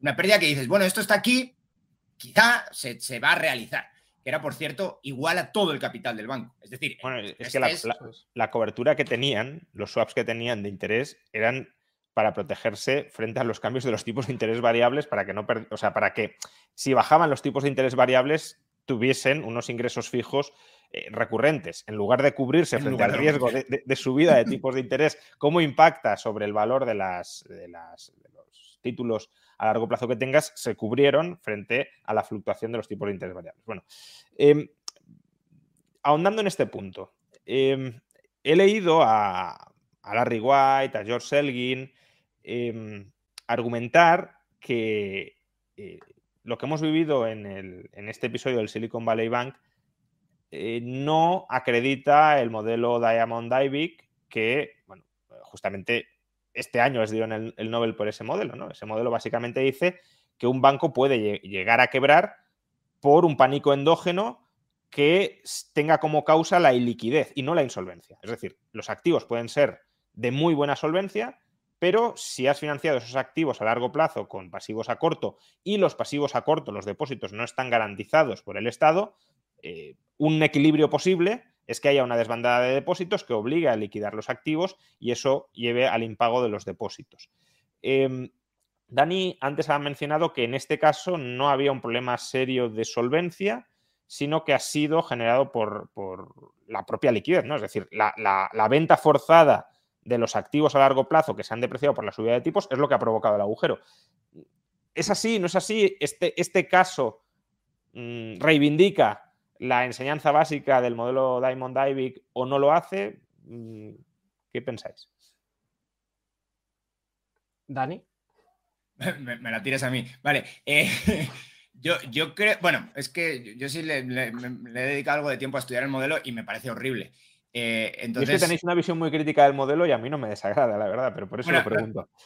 No te desagrada por justamente eso, ¿no? Que como tienen un activo a más largo plazo, pero todos los supuestos que hace el modelo están tan mal. Es básicamente en el momento T igual a cero, tú no sabes si eres un depositante de largo o de, corto plazo. Eh, entonces tiene sentido asegurar las hipotecas para, para poder, perdón, las hipotecas, asegurar el depósito, meter un, un, mecanismo público de defensa. Además, tiene que ser público, no puede ser privado en el modelo de Diamond D. Em, para eh, evitar los pánicos bancarios y una sobre, sobre ¿cómo dirías? Una sobre de, activos eh, productivos. Y los activos productivos, si, si se liquidan, eh, pues no tienen un rendimiento de ningún tipo. Y si, si no se liquidan, tienen un rendimiento de, me parece que era de un 100%. Son, a, mí, me parece que está todo mal en ese modelo. Pero bueno, hay una parte que... La idea, básica, la idea básica no está mal. Es decir, la idea básica de que si tú estás invertido a muy largo plazo y lo has financiado a corto, eso puede endógenamente generar un pánico de liquidez que te termine llevando por delante. De hecho, es que yo creo que eh, justamente la función del depósito a la vista es servir como amenaza creíble al banco de cuidado que si inviertes a ver, que yo estoy de acuerdo con eso. Si yo, si yo he aprendido temas monetarios contigo, pero no, no, en, pero... Eh, lo que tienen es, es, es, una, es una. No tienen un depósito, no hay depósitos. No es dinero, no hay dinero en la economía, es una economía sin dinero. Es deuda a corto plazo. Entonces no tiene sentido ni siquiera analizar el sector bancario sin dinero. Es, de hecho, es un seguro. Es básicamente el banco actúa como seguro y lo que tú tienes es un equity del banco en, el, en su modelo. Para mí la interpretación que tú haces del modelo es demasiado benigna, pero claro, dada la interpretación que tú haces del modelo, pues tienes razón, claro, pero, pero es que yo creo que la interpretación que tú haces, creo que, no tiene en cuenta todos los detalles que meten Diamond y Divic, que básicamente no lo hacen un banco en absoluto. No hay, no hay bienes de consumo en la economía. No es... que los modelos, bueno, no, esto no es una discusión sobre modelos, pero los modelos son simplificaciones de la realidad. Entonces tampoco podemos pedirle al modelo que sea ultra complejo para exponer una lección que en este caso yo creo que sí que es válida, ¿no? Porque justamente lo que ha pasado, salvo que me corrijáis, porque al final lo que me interesa saber es, aquí ha sido los problemas de liquidez los que han provocado los problemas de solvencia o ha habido un problema de liquidez porque se veía un problema de solvencia y preventivamente se han querido proteger. No, desde eh. mi punto de vista ha sido un problema de liquidez que ha derivado en un problema de solvencia, porque como ha comentado Dani, eh, había un pánico bancario, iba la gente a sacar depósitos y entonces es cuando se vieron obligados a vender esos activos que tenían, eh, asumiendo una pérdida igual al capital. Entonces ha sido la liquidez, desde mi punto de vista, la que ha provocado un problema de solvencia. Bien, y... Sí, Yo iba a comentar que mucha gente está comentando que lo que había eran unas pérdidas contables y ahora las pérdidas contables ya son, ya son realizadas. Yo, yo, yo, yo difiero. Yo lo que creo que había eran unas pérdidas reales que contablemente se maquillaban. Es decir, cuando tú tienes un activo que baja de valor, está bien que, está bien que, si, que si no lo vendes no lo ejecutes, pero vamos, que lo tienes que meter en el balance de, de alguna manera para, para ver que tu masa patrimonial del activo ahora vale mucho menos de lo que valía antes. Y si vale mucho menos y se ha llevado por delante todo el capital, es una situación de quiebra técnica. Eso no significa que tengas que llegar a una situación de quiebra real, pero, pero para mí la, evaluación contable debería ser toda, siempre mark to market. Sí se puede, claro. Claro, pero eso también te genera unos problemas de, burbujismo brutales. Quiero decir, imagínate cuando tienes una inflación de activos, el balance del banco, si fuera mark to market, se estaría disparando y por tanto los fondos propios aparentes de la entidad, deuda fija, activos disparándose, fondos propios también creciendo, parecería un banco ultra sobrecapitalizado, cuando en realidad si corriges por el valor real, pero claro, ¿cuál es el valor real? ¿no? Pero por, el valor fundamental del activo, eh, lo que tienes ahí es un banco que a lo mejor puede estar muy descapitalizado. Claro, pero entonces el valor fundamental es el problema que tienen los value investors. Tú tienes un valor fundamental y yo tengo otro. Pero eh, entonces, ¿cuál es el capital real del banco? Claro, pero por eso los principios de contabilidad, por prudencia, te dicen a coste de amortización. Claro, aquí lo prudente no ha sido el coste de amortización. A lo mejor debería ser el más bajo de los dos, ¿no? Pero, o el más eh, bajo. Sí, bueno, es una, es una medida de prudencia. Se supone que la contabilidad es prudente, por eso, por eso mira el coste, el coste amortizado. Pero claro, en este caso la contabilidad sería todo lo contrario a prudente. Claro, tú dices, eran unas pérdidas reales. Hombre, si en el pasivo hubiese habido deuda a largo plazo y equity, no serían pérdidas reales. Bueno, no, porque tendrías el, flujo del activo y el del pasivo lo tendrías. Pero claro, es que en ese caso la subida de interés habría afectado a los dos, las dos patrimoniales por igual. Pero claro, si la subida de interés no afecta simétricamente a la masa patrimonial del activo y a la del pasivo, sí estás quebrado. Sí, sí, sí, sí. O sea, en teoría hay cierta lógica. El problema no es que se contabilice mal, el problema es que está mal financiado y al estar mal financiado, por la subida de tipos te machaca el lado del activo y el del pasivo. Yo no, perdón. O bueno, da igual. hay, cierta lógica que se, que se permita esta contabilización a vencimiento porque eh, eh, si tú no tienes problemas para mantener eso hasta que venza, su valor es ese. Sí, sí. El problema ha venido de que no has sido capaz de mantenerlo hasta vencimiento, pero realmente si eres capaz de mantenerlo hasta vencimiento, ese es su valor, no no un valor a precio de mercado. Sí, sí, yo estoy, estoy de acuerdo con eso. Eh, lo que pasa es que, claro, aquí está el, punto intermedio, Dani también tiene su, parte de razón en el sentido de, em, claro, es que eres capaz de mantenerlo a vencimiento, pero si tienes un problema de liquidez, tú estás contabilizando algo con un valor bajo el supuesto de que lo mantendrás a vencimiento cuando no eres capaz de mantenerlo a vencimiento. Por tanto, eh, las pérdidas eh, no solo eran potenciales, sino que se iban a realizar. Y si tú unas pérdidas que se van a realizar casi con certeza no las provisionas, pues estás ocultando la realidad del banco, ¿no? No, ofreces la imagen fiel que en teoría de ofrecer la contabilidad de, la situación de una entidad. Entonces, bueno, es una combinación de, cuestión contable con, eh, sobre todo, mala financiación del banco. Yo veo que, las cosas valen o sea, el, valor que le da el mercado se basa en una pues, serie de características que pueden estar en burbuja, que no, como, comentábamos ahora, y en unos flujos esperados. Introducing Wondersuite from Bluehost.com.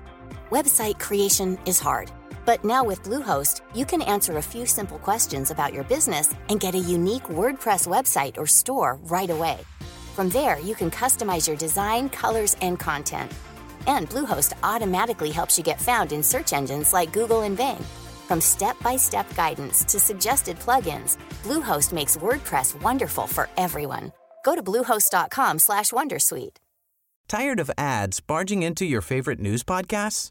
Good news. Ad-free listening is available on Amazon Music. For all the music plus top podcasts included with your Prime membership.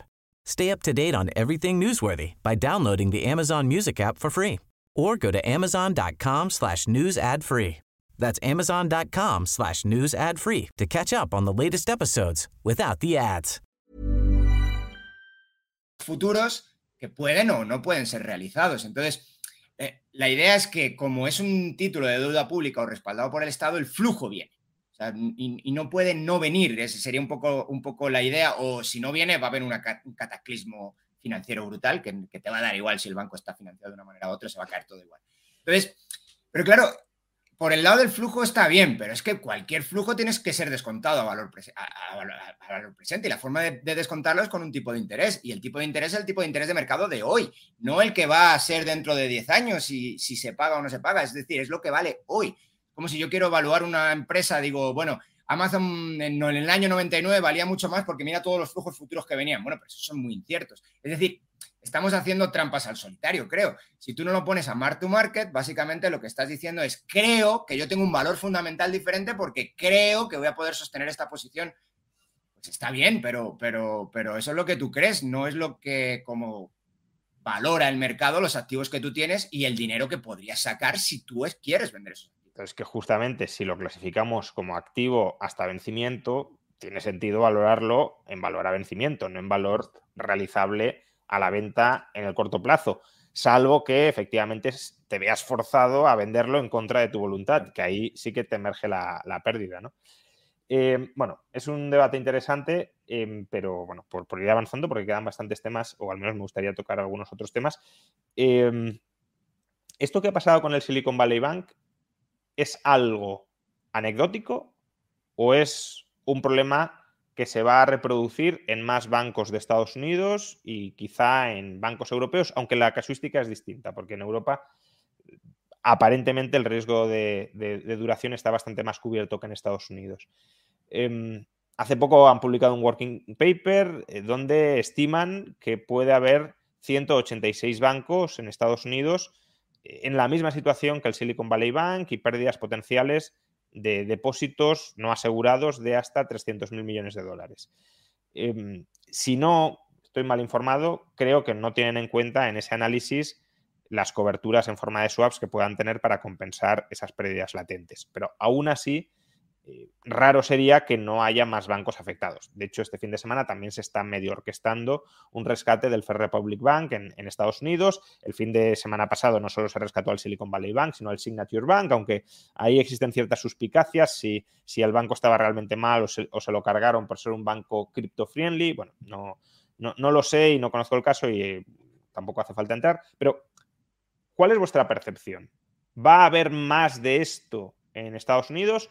O, después de esta estabilización junto con la de Credit Suisse, las aguas se van a tender a calmar.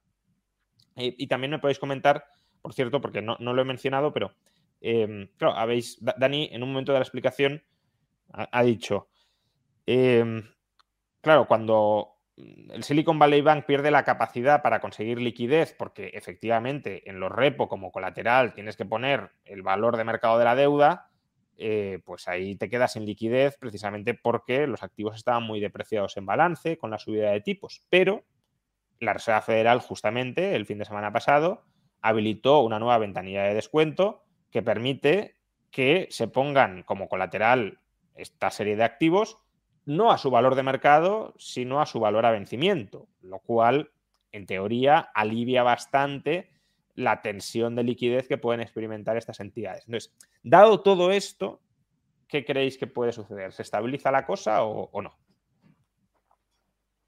Bueno, originalmente parece ser un problema de bancos pequeños, principalmente regionales, porque las reservas que tenían este tipo de bancos se estaban agotando, mientras que los bancos grandes todavía parece, parecían tener suficientes reservas. Antes de la intervención de la Fed, te habría dicho que es probable que en más bancos pequeños ocurriese esto. Después del nuevo programa de la Fed, básicamente eh, puedes pedir, o sea, el problema, no va a haber problema con esas carteras de esos activos a vencimiento, porque en el caso de que tú necesites esas reservas, puedes ir a pedirse a la Reserva Federal, la Reserva Federal te va a dar el, precisamente la cantidad eh, que tú has puesto como a vencimiento, o sea, lo que vale a vencimiento y no lo que vale en mercado, sino que además tampoco te va a hacer un, un haircut que se llama, ¿no? Que es como, en vez de darte todo el valor, darte un pelín más. Eso también se ha cambiado ha afectado esto a la ventana de descuento que ya existía, que también se han eliminado esos haircuts. Entonces, tienes la ventana de descuento normal, tienes esta otra ventana de descuento y aquí puedes meter estos, este tipo de activos que tú estás valorando a vencimiento y te van a dar ese valor a vencimiento. Entonces, por lo menos con este caso concreto de este tipo de activos, no va a haber problema mientras dure el programa. Eh, Dani.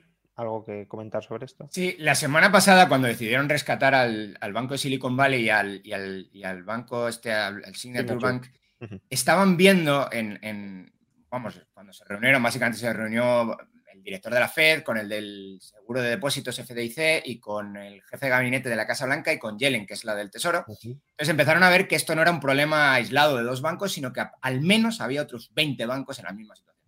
Entonces fue cuando se supone que dijeron, bueno, como hay como esto es un tema que se puede extender a muchos lugares, lo que vamos a hacer es asegurar completamente los depósitos.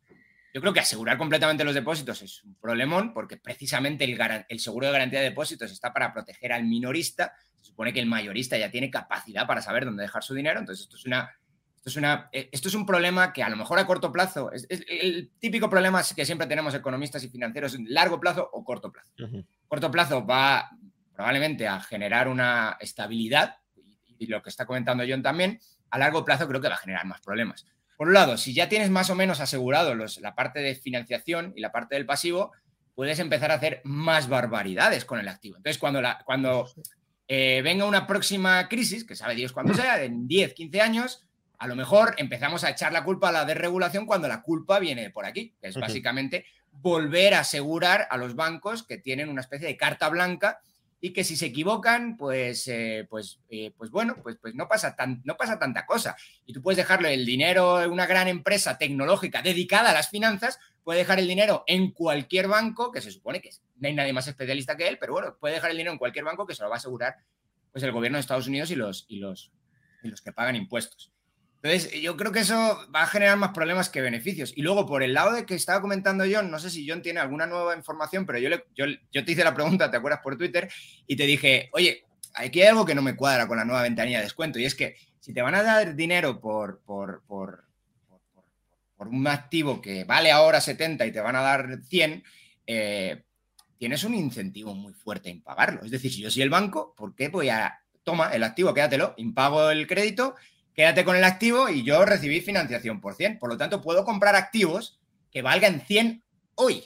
Si compro activos que valgan 100 hoy, te meto, le meto a la Fed básicamente la pérdida de 30 que yo tenía que haber con el debate que teníamos antes, que no sabemos si vale sí, sí o no, pero una pérdida de 30 en valor presente no la estoy teniendo yo, la está teniendo otro. Y no solamente eso, sino que se la estoy tirando a él y estoy, puedo comprar activos nuevos por valor hoy de mercado de 100, que, que en términos de los 70 que tenía antes ahí, a lo mejor pues son son 130, 140, es decir, es una, pues una, pues una barra libre para tirarle pérdidas a la Fed a costa del sector bancario. Y esto es interesantísimo porque los bancos centrales usualmente hacen todo lo contrario. Los bancos centrales hacen todo lo posible por no tener pérdidas ellos. Tanto como que no les importa meterle pérdidas al resto de, al resto de inversores. Aunque este año creo que van a tener unas cuantas, pero. Este año van a tener unas cuantas, y, todas las. Si tenemos otra vez el debate de si lo meten a Mark to Market o no, imagínate si lo metieran a Mark to Market todo lo que tiene la Fed, y los bancos centrales en su balance. No sé si John quiere comentar algo de esto. Hombre, la explicación más factible, sin conocer los detalles de la regulación, es que eh, haya una. Eh, la Fed tenga un recurso contra todos los activos del, banco que pide prestado. Y en ese caso ya no tienes el incentivo posible de dejarle el activo porque irán contra otros. No lo sé si, si, hay algo de eso, de eso o no. Eh, John, si quieres. En los, en los documentos de esta nueva ventanilla de descuento no aparece nada. O sea que tiene que ser algún tipo, en la ley de la Reserva Federal o algo así, tiene que aparecer algo, porque yo también creo que tiene que haber algún tipo de, de, de ley que te, que te, penalice por impagarle, ¿no? De todas maneras, ahora estaba pensando, digo, Dani, piensa que las reservas bancarias es, es, un pasivo de la Reserva Federal, o sea, es una deuda de la Reserva Federal. La Reserva Federal a lo mejor puede hacer, bueno, pues si tú me impagas esto, yo te impago lo otro, ¿sabes? Sí, yo te quito otras reservas. habría que mirarlo, ¿eh? Pero bueno. Yo, yo, creo que simplemente que será un préstamo garantizado no solo con ese activo, eh, digamos, ese activo será eh, la, garantía prioritaria, pero luego aparte de eso, si queda algo por pagar, irán contra el resto de activos del banco. Entiendo que, será eso. Pero eh, sigamos en un punto interesante, porque ha mencionado Dani algo que, si no estoy mal informado, mm, han desmentido que vaya a ser así. El fin de semana pasado se nos dijo que, bueno, más o menos se dio a entender efectivamente que todos los depósitos iban a estar eh, garantizados al 100% en todo el sistema bancario estadounidense, pero esta semana creo que se ha ido aclarando que no, que esta garantía del 100% de los depósitos solo es para el Silicon Valley Bank y para el Signature Bank. Entonces, pregunta, eh, ¿esto no puede generar una fuga masiva de depositantes desde los bancos pequeños, ya sea al Silicon Valley Bank o ya sea a los bancos grandes, em, porque eh, por un lado, claro, si tú tienes un depósito en el Silicon Valley Bank, como decían, eh, ahora mismo es el banco más seguro de Estados Unidos, porque el, gobierno respalda al 100% los depósitos. Pero claro, aún no yéndonos a este extremo, em, hoy acaba de publicar Mohamed Elerian em, un, artículo comentando pues, eh, el tema de Credit Suisse y demás, y, y al final decía, claro, esta semana yo estoy teniendo conversaciones de los depósitos están garantizados en Estados o sea, están garantizados, ¿son seguros en Estados Unidos o no lo son? Y Mohamed Telerian dice, sí, no hay ningún problema con los depósitos, eh, no, no, vais a perder dinero por tenerlos en depósitos, pero luego le preguntaban, ¿y qué pierdo si muevo mi depósito de un banco regional a un banco grande, que tiene más reservas de liquidez, menos riesgo de, interés, etcétera? y ahí Mohamed Telerian dice, es que no sé qué contestarle, porque efectivamente, si, muevo el depósito de un banco regional a, JP Morgan, pues tampoco estoy perdiendo, o sea, tampoco es ni mucho más caro ni nada, y por tanto, ¿cuál es la ventaja de mantener el depósito en un banco regional en lugar de curarte de espantos y moverlo, ya sea al Silicon Valley Bank o a, o a un banco grande? Y por ese lado, claro, la fuga de depósitos, por mucha liquidez que dé la Fed, no tiene por qué frenarse, salvo que se estabilice el pánico, claro. A ver, en cierta manera me da la impresión de que los bancos pequeños van a tener que subir el tipo de interés que pagan a los depositantes porque están más, eh, más eh, tienen muchas, muchas menos reservas que los bancos grandes. Entonces, por ahí puede ser un incentivo para mantener esos depósitos ahí. Pero la, eh, pregunta es, interesante y, y sí, es posible que haya algo así. Ya entramos en la dinámica de ¿Pueden los bancos, pequeños o grandes, eh, pero en este caso pequeños, que son los que tienen problema, pagar tipos de interés que compitan con los de la deuda pública? Pues claro, hemos estado una década de tipos de interés muy bajos, por tanto, entiendo que la rentabilidad media del activo de la inmensa mayoría de bancos será bastante baja, y claro, si ahora hay que pagar tipos de interés del 4,5 o del 5 para que no se te fuguen los depósitos, no digamos ya si es del 6 o del 7, porque claro, la competencia también pagará algo parecido. Pues eso a corto plazo no te descapitaliza, pero en tres o cuatro años, si no bajan tipos, te destroza. Sí, una de las cosas que ya había visto al hacer el análisis del Banco de Silicon Valley es que incluso si no estaban perdiendo ya dinero de forma general, es decir, el margen de intermediación seguía siendo positivo, marginalmente sí lo perdían. ¿A qué me refiero? Estaban perdiendo depósitos o depósitos no remunerados los estaban que teniendo que remunerar ellos a un coste competitivo y eh, además tenían que estar sustituyendo por la fuga de depósitos, tenían que estar sustituyendo el, pues el pasivo más o menos barato de depósitos por un pasivo eh, de, financiación en el mercado repo mucho más caro. Por lo tanto, la rentabilidad de su cartera de activos, no de todo el activo, pero sí la rentabilidad de su cartera de activos de, deuda, era más baja que la de los nuevos eh, financiamientos que estaban teniendo, corto y largo plazo, o los depósitos que tenían que ser pagados. Es decir, marginalmente estaban perdiendo dinero. Y luego, eh, eh, asumo que igual que estaba pasando en este banco, está pasando básicamente en cualquier, otro, en cualquier otro banco en Estados Unidos. No están perdiendo dinero en todo el balance, pero partes de su negocio están debajo del agua. Y esto es lo que pues, está generando, evidentemente, tensiones, tensiones bancarias y financieras. Luego, sobre si van a. sobre qué pasa con los depósitos. Pues, pues lo, lo que han dicho es: si el banco es sistémico, que esto es más grave todavía, por eso la gente se lleva el dinero a esos bancos. Si el banco es sistémico, vamos a entrar con todo. Esto lo dijo Yellen.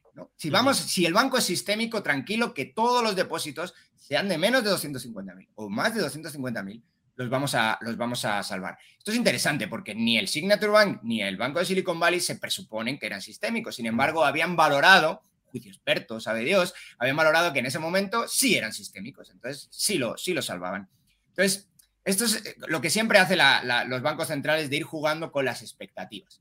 Yo digo que no lo voy a hacer, pero luego parece que todo indica que cuando llegue el momento sí lo van a hacer. Entonces, en cualquiera de los dos casos, si solo lo van a hacer con los bancos grandes, están diciéndole a todo el mundo, mueve los depósitos a los bancos grandes, porque te voy, te voy a salvar. Y si tienes, lo tienes en un banco pequeño, cuidado que no te voy a salvar. Ahora, yo creo que lo que están diciendo debajo de agua es, están asegurados todos. Porque si hay un problema, vale, si es un banco con eh, un banco enanísimo, quizá a lo mejor no. Pero oye, el banco número 25 de Estados Unidos lo han salvado. Bien, Estados Unidos mm, veremos cómo termina evolucionando, pero demos el salto a Europa. Hemos empezado esta tertulia hablando de Credit Suisse, no nos centremos en el caso de, Suiza. Em, ¿Cuál es la situación en Europa? Porque en Europa tenemos... El modelo es bastante distinto, ¿no? Por un lado, la banca es sistémicamente mucho más importante como intermediario financiero en Europa que en Estados Unidos. Eh, en Estados Unidos todavía hay un modelo de bancos medianos, pequeños, importante. En Europa prácticamente no. Lo que quedan son grandes bancos. Em, pero a su vez también en Europa eh, parece ser que las entidades financieras han cubierto mucho más el riesgo de interés que en Estados Unidos.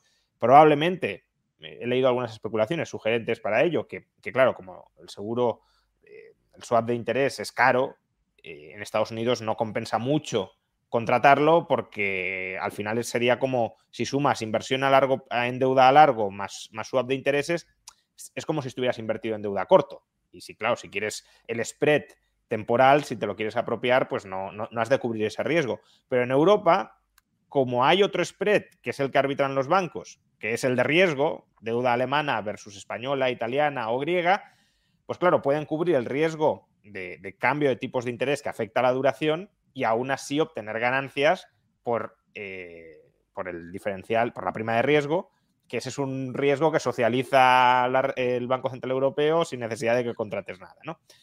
Eh, entonces, probablemente sí tenga sentido que en Europa eh, e, este riesgo de interés, en el caso de, Credit Suisse, el riesgo era, era mínimo, eran 2.000 millones de, de euros, sea menor. Pero ¿Eso significa que la banca europea, por cierto, ahora estoy pensando que me he olvidado de, preguntaros por, las hipotecas comerciales en Estados Unidos, pero bueno, no, da tiempo.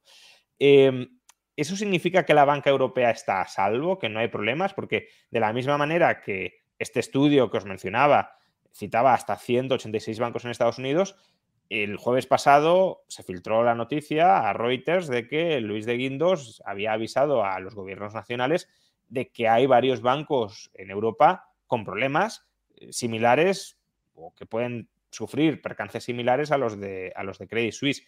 Entonces, y de hecho, si miramos las cotizaciones bursátiles de la banca europea, se han desplomado todas, em, unos más que otros, pero ha habido una caída generalizada y uno no sabe si es por mero pánico de vende todo lo que sea financiero o porque de verdad hay otros problemas en Europa que, que no están saliendo todavía a la luz demasiado. ¿Qué, esperáis sobre esto? ¿Cuál es vuestro diagnóstico, vuestro punto de vista? Y si lo queréis, relacionadlo también con esta inyección de swaps de dólares que se ha anunciado hoy.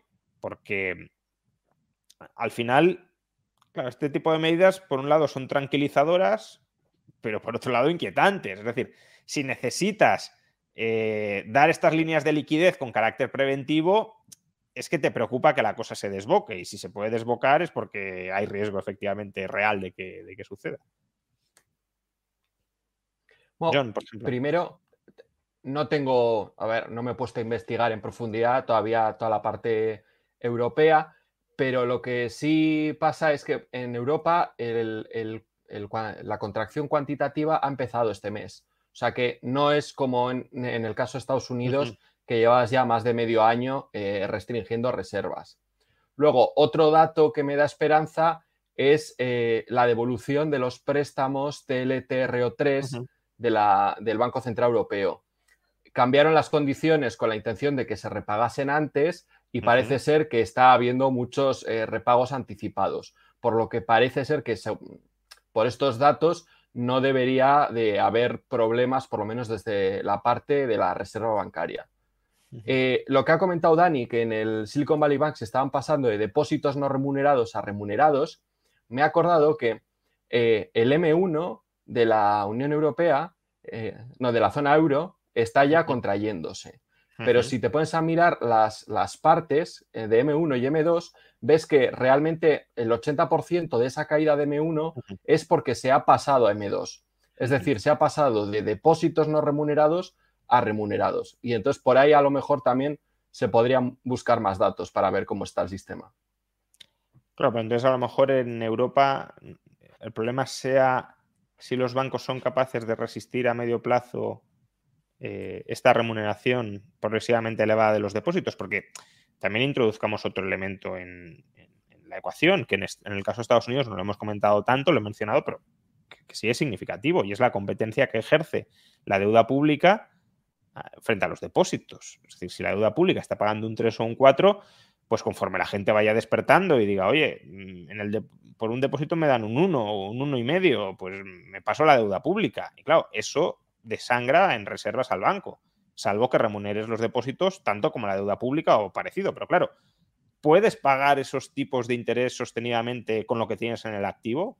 Porque es que se han estado dando en este país, en Europa entiendo, hipotecas al 2 y al 1,5%, a 30 años. Es claro. Eh, no sé, Dani. No, claro, la respuesta es que no, no solamente eso, sino que ha habido compras también de deuda pública en una situación relativamente similar a la que, a la que estabas comentando antes de, a la que estábamos comentando antes con, con Europa y se han comprado a tipos de interés muy bajos y están en una situación relativamente similar a la que están los bancos en Estados Unidos. Es verdad que con más coberturas, si lo quieres ver así. Entonces, pero tengas o no tengas las coberturas, o sea, al final, eh, si, el coste del pasivo se mantiene sustancialmente alto, eh, eh, pues, pues evidentemente estás perdiendo dinero y si estás perdiendo dinero dejas de hacer la intermediación financiera y si la dejas de hacer eh, o, la vas a hacer de manera mucho más cara, por lo tanto, le vas a impactar a todos aquellos a los que podrías estar dando crédito y no se los vas a dar. Entonces, tienes una contracción también de la actividad económica. Y, luego, el tema que a mí me apasiona de esto es, el tema este de, las, de los diferenciales de deuda. No se han disparado todavía ninguno y probablemente la principal razón por la que no se han disparado es eh, porque el Banco Central Europeo ahora mismo sí está haciendo unas compras selectivas de activos en el, mercado que no hacía antes. De hecho, una de las razones por las cuales estaba el tipo de interés de Alemania durante años eh, negativo es porque el Banco Central Europeo tenía que ayudar, entre comillas, a los gobiernos más manirrotos del sur de Europa y al ayudarlos no podía hacer compras en el mercado de esos bonos si no hacía también unas compras eh, pues equivalentes por el capital del Banco Central Europeo de los de los de, los, de Alemania, de Holanda, de Finlandia, de los países pues más solventes. Entonces, al final, ¿qué, acá, ¿qué ocurrió pasando? Pues que no había deuda en el mercado y pues de la poca deuda que había la compraban el, el, el, Banco Central Europeo. Esto ya no pasa así. Y, de momento nadie ha puesto el grito en el cielo y yo creo que lo van a terminar poniendo bastante pronto. Eh, yo creo que no lo han puesto por un tema puramente político, porque se le ha dado muchas concesiones a Alemania con tema de política energética y todo eso, por, por, por, jaleos que ya hemos hablado también aquí en el canal, pero eso ya se está acabando. El precio de la energía ya está volviendo a, sus, pues a, algo mucho más sostenible. Y cuando eso pasa, ahora nos vamos a empezar a preguntar qué hacemos con el Banco Central Europeo, qué hacemos, si, puede seguir haciendo esto, si puede seguir dejando, o no vendiendo, ya sé que me va a corregir ahora si no John, dejando vencer la deuda de los países eh, pues más, eh, pues, pues más solventes y comprando la deuda de los países menos solventes. Y esto es un problemón Básicamente porque pues, estás empeorando la calidad del crédito del, activo del Banco Central Europeo y esto por, por, añadidura impactará en los pasivos que son básicamente los euros. Em, has comentado el tema de, las coberturas de, interés, los interés rate swaps y claro, yo creo que aquí muchas veces también vemos el tema em, desde una perspectiva muy de microeconómica. Eh, porque claro, decimos, eh, bueno, si suben los tipos y tienes un interest rate swap, pues eso son ganancias para ti que, compensan las pérdidas que has tenido sobre tu cartera de bonos. Sí, pero claro, para el emisor de ese swap son pérdidas. Entonces, claro, la, cuestión es quiénes han emitido esos swaps y, cómo esas pérdidas, si se terminan realizando, les afectan también a ellos, porque en ese lado no va a haber una solvencia y una liquidez ilimitada y si las han emitido otros bancos, pues estamos moviendo el agujero de un lado a otro, ¿no? Que es que es lo que no sé, probablemente las hayan emitido también compañías de seguros, etcétera. En teoría deberían haberlos emitido, eh, y eso es lo que me parece que no existe como modelo de negocio como tal, eh, entidades que estén endeudadas a largo e invertidas a corto, porque así, claro, si, si suben los tipos, pierdes por el lado del activo, pero ganas por el lado del pasivo y tu pasivo a largo se deprecia y te compensa la pérdida que tienes por el otro. Pero bueno, eh, no sé, la cuestión es esa distribución de agujeros, si hay un problema de liquidez que nos lleve a liquidar esos activos, cómo, cómo se distribuye.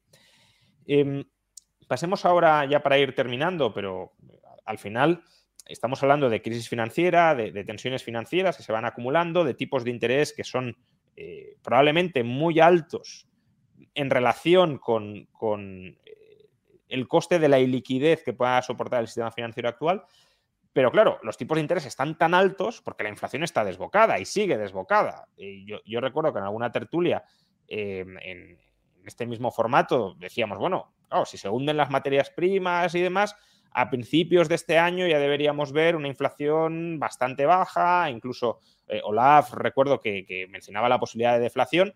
Eh, hombre, la inflación se ha moderado mucho, eso es verdad, pero también hay elementos que hay que estar día a día con los datos, pero hay elementos que, parecen invitar a, la posibilidad de que se esté enquistando en determinados tramos, por ejemplo, precios de los servicios que son bastante rígidos a la hora de, frenar esas dinámicas. ¿no? Los salarios ya se empiezan a acelerar en Europa, han estado bastante frenados durante los últimos años, pero claro, tampoco puedes exigir a los trabajadores subidas de precios del sitio del 8% y que los salarios suban al 1 o al 2. Entonces, estamos empezando a ver dinámicas preocupantes en, Europa y en Estados Unidos para eh, pues la euforia que podíamos tener a lo mejor en, diciembre o en enero de que este problema ya estaba derrotado y que en abril, mayo de este año ya íbamos a tener una tasa de inflación casi del 2%.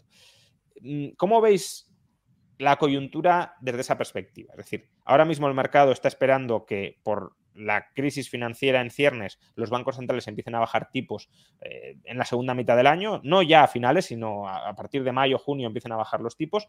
¿Creéis que esto va a ser así? Y si no es así, ¿cómo casa esto con la lucha contra la inflación? Porque claro, ya no es solo que no suban los tipos, es que estás inyectando liquidez. También si me lo queréis comentar, porque hay mucha gente que está hablando de un nuevo QE encubierto, pero John creo que con acierto ha manifestado que de momento no estamos ante un QE, eh, pero bueno, al final sí se está inyectando liquidez, eso sí está claro. Y, claro, liquidez con tip, o sea, si inyectas liquidez debería subir todavía más los tipos para, para enfriar la economía, pero si inyectas liquidez y empiezas a bajar tipos, eso no va muy de la mano con la lucha contra la inflación. Y si dejas de luchar contra la inflación, estás señalizando una dominancia financiera que te lleva a que la demanda de moneda fiat también se resienta. Entonces, el escenario es bastante complicado si la inflación, por razones de oferta, otro shock positivo de oferta, no cae de manera muy intensa y relaja, por tanto, esa, parte de la lucha de los bancos centrales. Sí, a ver, la, inyección de liquidez que comentas, o sea, cuando hacen esos, esos programas los bancos centrales, eh, inyectan reservas al sistema bancario, pero esas reservas no tienen por qué transformarse en eh, depósitos u oferta monetaria. Eso es algo que hizo mucho el Tesoro en 2020. Es decir, el Tesoro era el que transformaba esas reservas en depósitos de sus ciudadanos. Entonces, mientras solo sea, pues eso, un salvavidas para paliar la situación actual de incertidumbre financiera y eso no acaba transformándose en oferta monetaria, no tiene por qué haber un repunte de la inflación causada por esto. Claro, pero... Y Mm. Un, comentario sobre esto. Totalmente de acuerdo. Eh, es decir, el hecho de tener reservas ahí movilizadas no afecta al gasto agregado y por tanto no, afecta a los precios directamente, pero claro, al final eh, lo que está buscando, entiendo yo, el Banco Central es em, restringir la capacidad de concesión de crédito de los bancos eh, en este momento. Porque claro, si, los bancos dan crédito, eso sí, se transforma en nuevos depósitos y por tanto en nuevo gasto. Eh, ¿Cómo puedes restringir la capacidad de dar crédito de los bancos? Eh, si no se hunde la demanda de crédito. Pero claro, es que de momento no estamos en recesión. Pues o bien incentivando a que los bancos no quieran dar crédito porque les sale más rentable que les remuneren las reservas en la facilidad marginal de depósitos del Banco Central y por tanto como no quieres perder reservas no das créditos o retirando reservas y que por tanto la, liquidez te empiece a apretar y digas, oye, yo no puedo dar más crédito porque si pierdo más reservas. Pero claro, si tú ahora das más líneas de liquidez y dejas de subir tipos en un contexto donde la inflación está, sigue estando en el 4 o 5, vale, que la expectativa de inflación a medio largo plazo no es el 4 o 5, pero eh, sigues teniendo tipos reales bastante bajos y eso no desincentiva lo suficiente, quizá, desde luego no están respetando el principio de Taylor de sube los tipos de interés sobre proporcionalmente a la subida de la inflación. Entonces, no estás restringiendo eh, ni la demanda ni la oferta de crédito como para enfriar la economía por ese lado. Ese es el problema que, veo yo si la inflación no baja y que tú sigas inyectando liquidez y dejar de, dejar de subir tipos al mismo tiempo. Sí, como comentas, la subida de tipos les, les va a hacer que quieran dar menos eh, préstamos porque pueden aparcar sus reservas a la tasa de, depósito y entonces se reduce la demanda de, créditos y por tanto la creación de depósitos. quiero comentar que las, las reservas bancarias no fluyen hacia el resto de la economía porque solo puede tener reservas bancarias quien tiene una cuenta en el Banco Central. Entonces, aunque haya una emisión de reservas, ese dinero no sale fuera salvo a través de los bancos o el tesoro. Eh, sobre las inyecciones de liquidez de Estados Unidos. Eh, a ver, el, 91% de esta inyección que hemos visto, creo que son 300 mil millones de dólares, el 91% de eso eh, tiene un vencimiento de 15 días. O sea que si la semana que viene ya se hubiese calmado las cosas y, no se inyectase más, eh, en 15 días desaparece el 91% de toda esa liquidez. Entonces, tampoco no me parece que vaya a, tener esas consecuencias. Sí, no, por eso decía que, yo no lo calificaría en absoluto como un QE, porque pues, hemos visto gráficos esta semana de la mitad de, toda la, restricción cuantitativa de los últimos meses se ha perdido en una semana, pero claro, no es lo mismo una inyección estructural de liquidez a largo plazo, que es lo que hace el QE, que una línea de crédito temporal que si el Banco Central quiere la puede reabsorber rápidamente. El QE no es tan fácil de reabsorber y ese es justamente el problema, ¿no? Que para inmovilizar las reservas que has inyectado o tienes que subir mucho los tipos o tienes que malvender los activos a los precios actuales. Pero claro, si hay un problema estructural de liquidez, eso sí se puede prolongar. Es decir, que ahí está un poco la, no, digo que se pueda prolongar ni mucho menos como un QE, pero veremos si hay un freno a través de estas medidas a la concesión de créditos de la banca o no. Y si no lo hay, pues eso rema en contra de la dirección que quiere conseguir el Banco Central. Eh, Dani. Sí, e, escribía Rogov esta semana que, bueno, no, sé si estamos o no estamos en un momento Lehman pero que desde luego tenemos algunas cosas que son más positivas hoy que en 2007, pero algunas otras cosas estamos mucho más complicadas y el tema de la política monetaria es hoy mucho más compleja que en 2008. En 2008 pues se podían bajar tipos y se podía expandir fiscalmente el gasto. Hoy no se puede hacer esto. Es decir, hoy ni una cosa ni la otra parecen eh, o, parecen muy compatibles, un poco el comentario que tú estabas haciendo, Juan, parecen muy compatibles con la lucha contra la inflación. Y de hecho, para luchar contra la inflación, lo que se en algún momento a mucha gente estaba diciendo, y tienen razón, hay que romper cosas. Es decir, hay que romper el efecto riqueza, por ejemplo, de la de que, por ejemplo, de lo que estamos hablando ahora, de subo los tipos de interés, pues bajo el precio de el valor presente de un montón de, un montón de activos. Y cuando bajo el valor presente de un montón de activos, no los puedo seguir utilizando para eh, conseguir líneas de crédito contra ellos con los que hacer demandas en el mercado hoy. Por lo tanto, eso ya es deflacionario por sí mismo. Ahora, la pregunta es si vas a romper esto o no. Y ya hemos hablado varias veces de esto, esto es una, esto es una pregunta puramente política, por lo tanto yo no, yo no tengo una respuesta a esto. Es decir, bajo mi punto de vista, y otra vez haciendo la analogía que a mí me gusta mucho hacer de años 70 y años 80. Los años 80 es voy a romper lo que se rompa y ya está, porque tenemos que salvar la moneda. Y si hay que aguantar una recesión brutal, pues se aguanta en los años 70 vamos a romper cosas, pero cuando se rompen algunas nos asustamos y, uy, y, bajamos tipos y volvemos a extender liquidez y hacemos la, ayudamos al sector financiero para que no quiebre.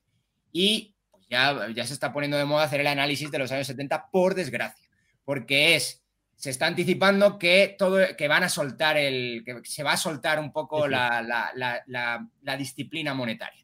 Y si suelta la disciplina monetaria, pues sabemos que todo este efecto, lo que estaba comentando ahora, de efecto riqueza y todo esto, pues no, va, no va a seguir ocurriendo. Y si no va a seguir ocurriendo, pues vas a tener otras olas inflacionarias nuevas. Y si tienes otras olas inflacionarias nuevas, alguien se asusta y vuelve a subir los tipos de interés y vuelve a meter disciplina. Entonces la pregunta es hasta dónde, hasta dónde llegamos y, hasta dónde estamos dispuestos a, qué estamos dispuestos a hacer para salvar la moneda. Y esto es una pregunta, otra vez, por desgracia, puramente política. Esto se reúnen cuatro personas, igual que se reunieron la semana, se reúnen cuatro personas y deciden qué hacer. Y este deciden qué hacer es, pues, si lo que viene es más inflación o más deflación. El mercado está esperando, lo podemos saber por, por, cuál es el diferencial entre los tipos de interés de la deuda de, en este caso, Estados Unidos, protegida contra la inflación o no protegida contra la inflación. El mercado está esperando una bajada de la inflación, bastante fuerte en comparación con lo que había hace dos semanas. ¿Cuál es la interpretación que están haciendo los mercados de capitales? Se está rompiendo el sistema financiero y cuando se rompe el sistema financiero, usualmente lo que hay es una eh, pues desintermediación financiera y esto genera una caída en los depósitos, con independencia de qué vaya a hacer la Fed.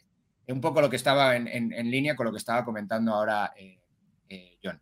Yo no sé si esto es, si esto es así, yo, yo, yo, yo tiendo a pensar mucho más con análisis ahora mismo, si tuviera que jugarme dinero, con análisis tipo años 70. Es decir, deberíamos estar más bien protegiéndonos contra la inflación. ahora os pregunto por, em, el riesgo de, recesión, pero antes em, estamos cargando mucho las, las, tintas a la política monetaria y, y claro, la política monetaria, sobre todo viniendo de donde venimos, que es de una década de, de crédito a muy bajos tipos de interés y por tanto de una banca en una posición muy apalancada, con mucho descalce de plazos y con bajas rentabilidades, la política monetaria tampoco lo puede todo en este contexto, salvo que quiera romper muchas cosas, como decía Dani. Entonces, eh, nos estamos olvidando, y yo lo vengo repitiendo desde hace meses, porque claro, todo es subir tipos, subir tipos. Vale, sí, de acuerdo, pero ¿y los déficits públicos? Porque al final eh, el valor de la moneda es política monetaria y política fiscal. Y claro, aquí la política fiscal está contribuyendo muy poco y quizá ahora especialmente cuando las subidas de tipos ya están rompiendo tantas cosas, sería un momento para que, para que contribuyeran mucho más. Pero claro, y esto enlaza con lo, último que os quiero preguntar. ¿Cómo veis la perspectiva de recesión? Porque esto también es algo que hemos ido comentando eh, en bastantes tertulias durante los últimos meses. Se están subiendo tipos de interés, pero la economía sigue muy fuerte. Sigue muy fuerte en Estados Unidos y sigue muy fuerte después de una segunda mitad del año, eso también hay que decirlo, muy mala en España, eh, pero eh, está habiendo síntomas claros de reaceleración de la economía española durante enero, febrero y ahora marzo. Claro, si esto no se frena, eh, la inflación va a ser muy complicado que remita porque habrá incentivos a dar más, habrá más demanda de crédito, si no hay restricción por el lado de la liquidez de la oferta de los bancos, darán más crédito y, y por tanto más subidas nominales. ¿Cómo veis la perspectiva de, recesión ¿Y, qué creéis si hay recesión que hará la política fiscal? Porque eso es lo, gracioso, ¿no? Es decir, estamos diciendo que para frenar la inflación la política fiscal tendría que ser más restrictiva, pero es que, claro, si, si frena la cosa, se volverá mucho más expansiva. De modo que, claro, ahí la inflación, el mercado puede estar esperando que se frene por, por la recesión que pueden esperar, pero es que a lo mejor entra la política fiscal a, entorpecer como entorpeció, eh, al menos desde un punto de vista de estabilidad de precios en 2020 y 2021. No sé, Dani, por ejemplo, que Dani creo que le gusta mirar mucho indicadores de recesión. O sea que... Sí, mira, en, términos macro, curiosamente estamos probablemente en el momento más dulce de los últimos, del último año y pico. Mm, buenas expectativas de crecimiento de PIB, buenos eh, datos de PMIs. Es decir, no hay nada, la inflación no está subiendo. Sí, más baja que el último. está, más baja, se están subiendo los precios, pero a un ritmo más bajo. Aunque también es verdad que he visto por ahí análisis muy interesantes que es cuando eliminas el efecto base, que ya tenemos el efecto base de la inflación alta del 2022, cuidado que están creciendo también muy altos. Pero bueno, al final, cuando tú calculas un ritmo de crecimiento, lo calculas sobre una base. Pero la idea es que ya debería haberse moderado solamente por efecto base y no se está moderando tanto con efecto base. Por lo tanto, cuidado con el análisis de la inflación, que a veces es em, a veces un poco pues, engañoso. Pero bueno, en cualquier caso, estamos en un momento relativamente dulce. Eh, curiosamente, el momento de financiero más complejo coincide con un momento económico dulce y cuando todo era en finanzas no, había, no pasaba nada, en economía estábamos diciendo, Dios mío, hay problemas, incluso había un debate sobre si había entrado Estados Unidos en recesión o no, porque hay los trimestres consecutivos de caída de PIB, bueno, todo este jaleo, entonces parece que ahora estamos justamente en el, en el, en el punto contrario.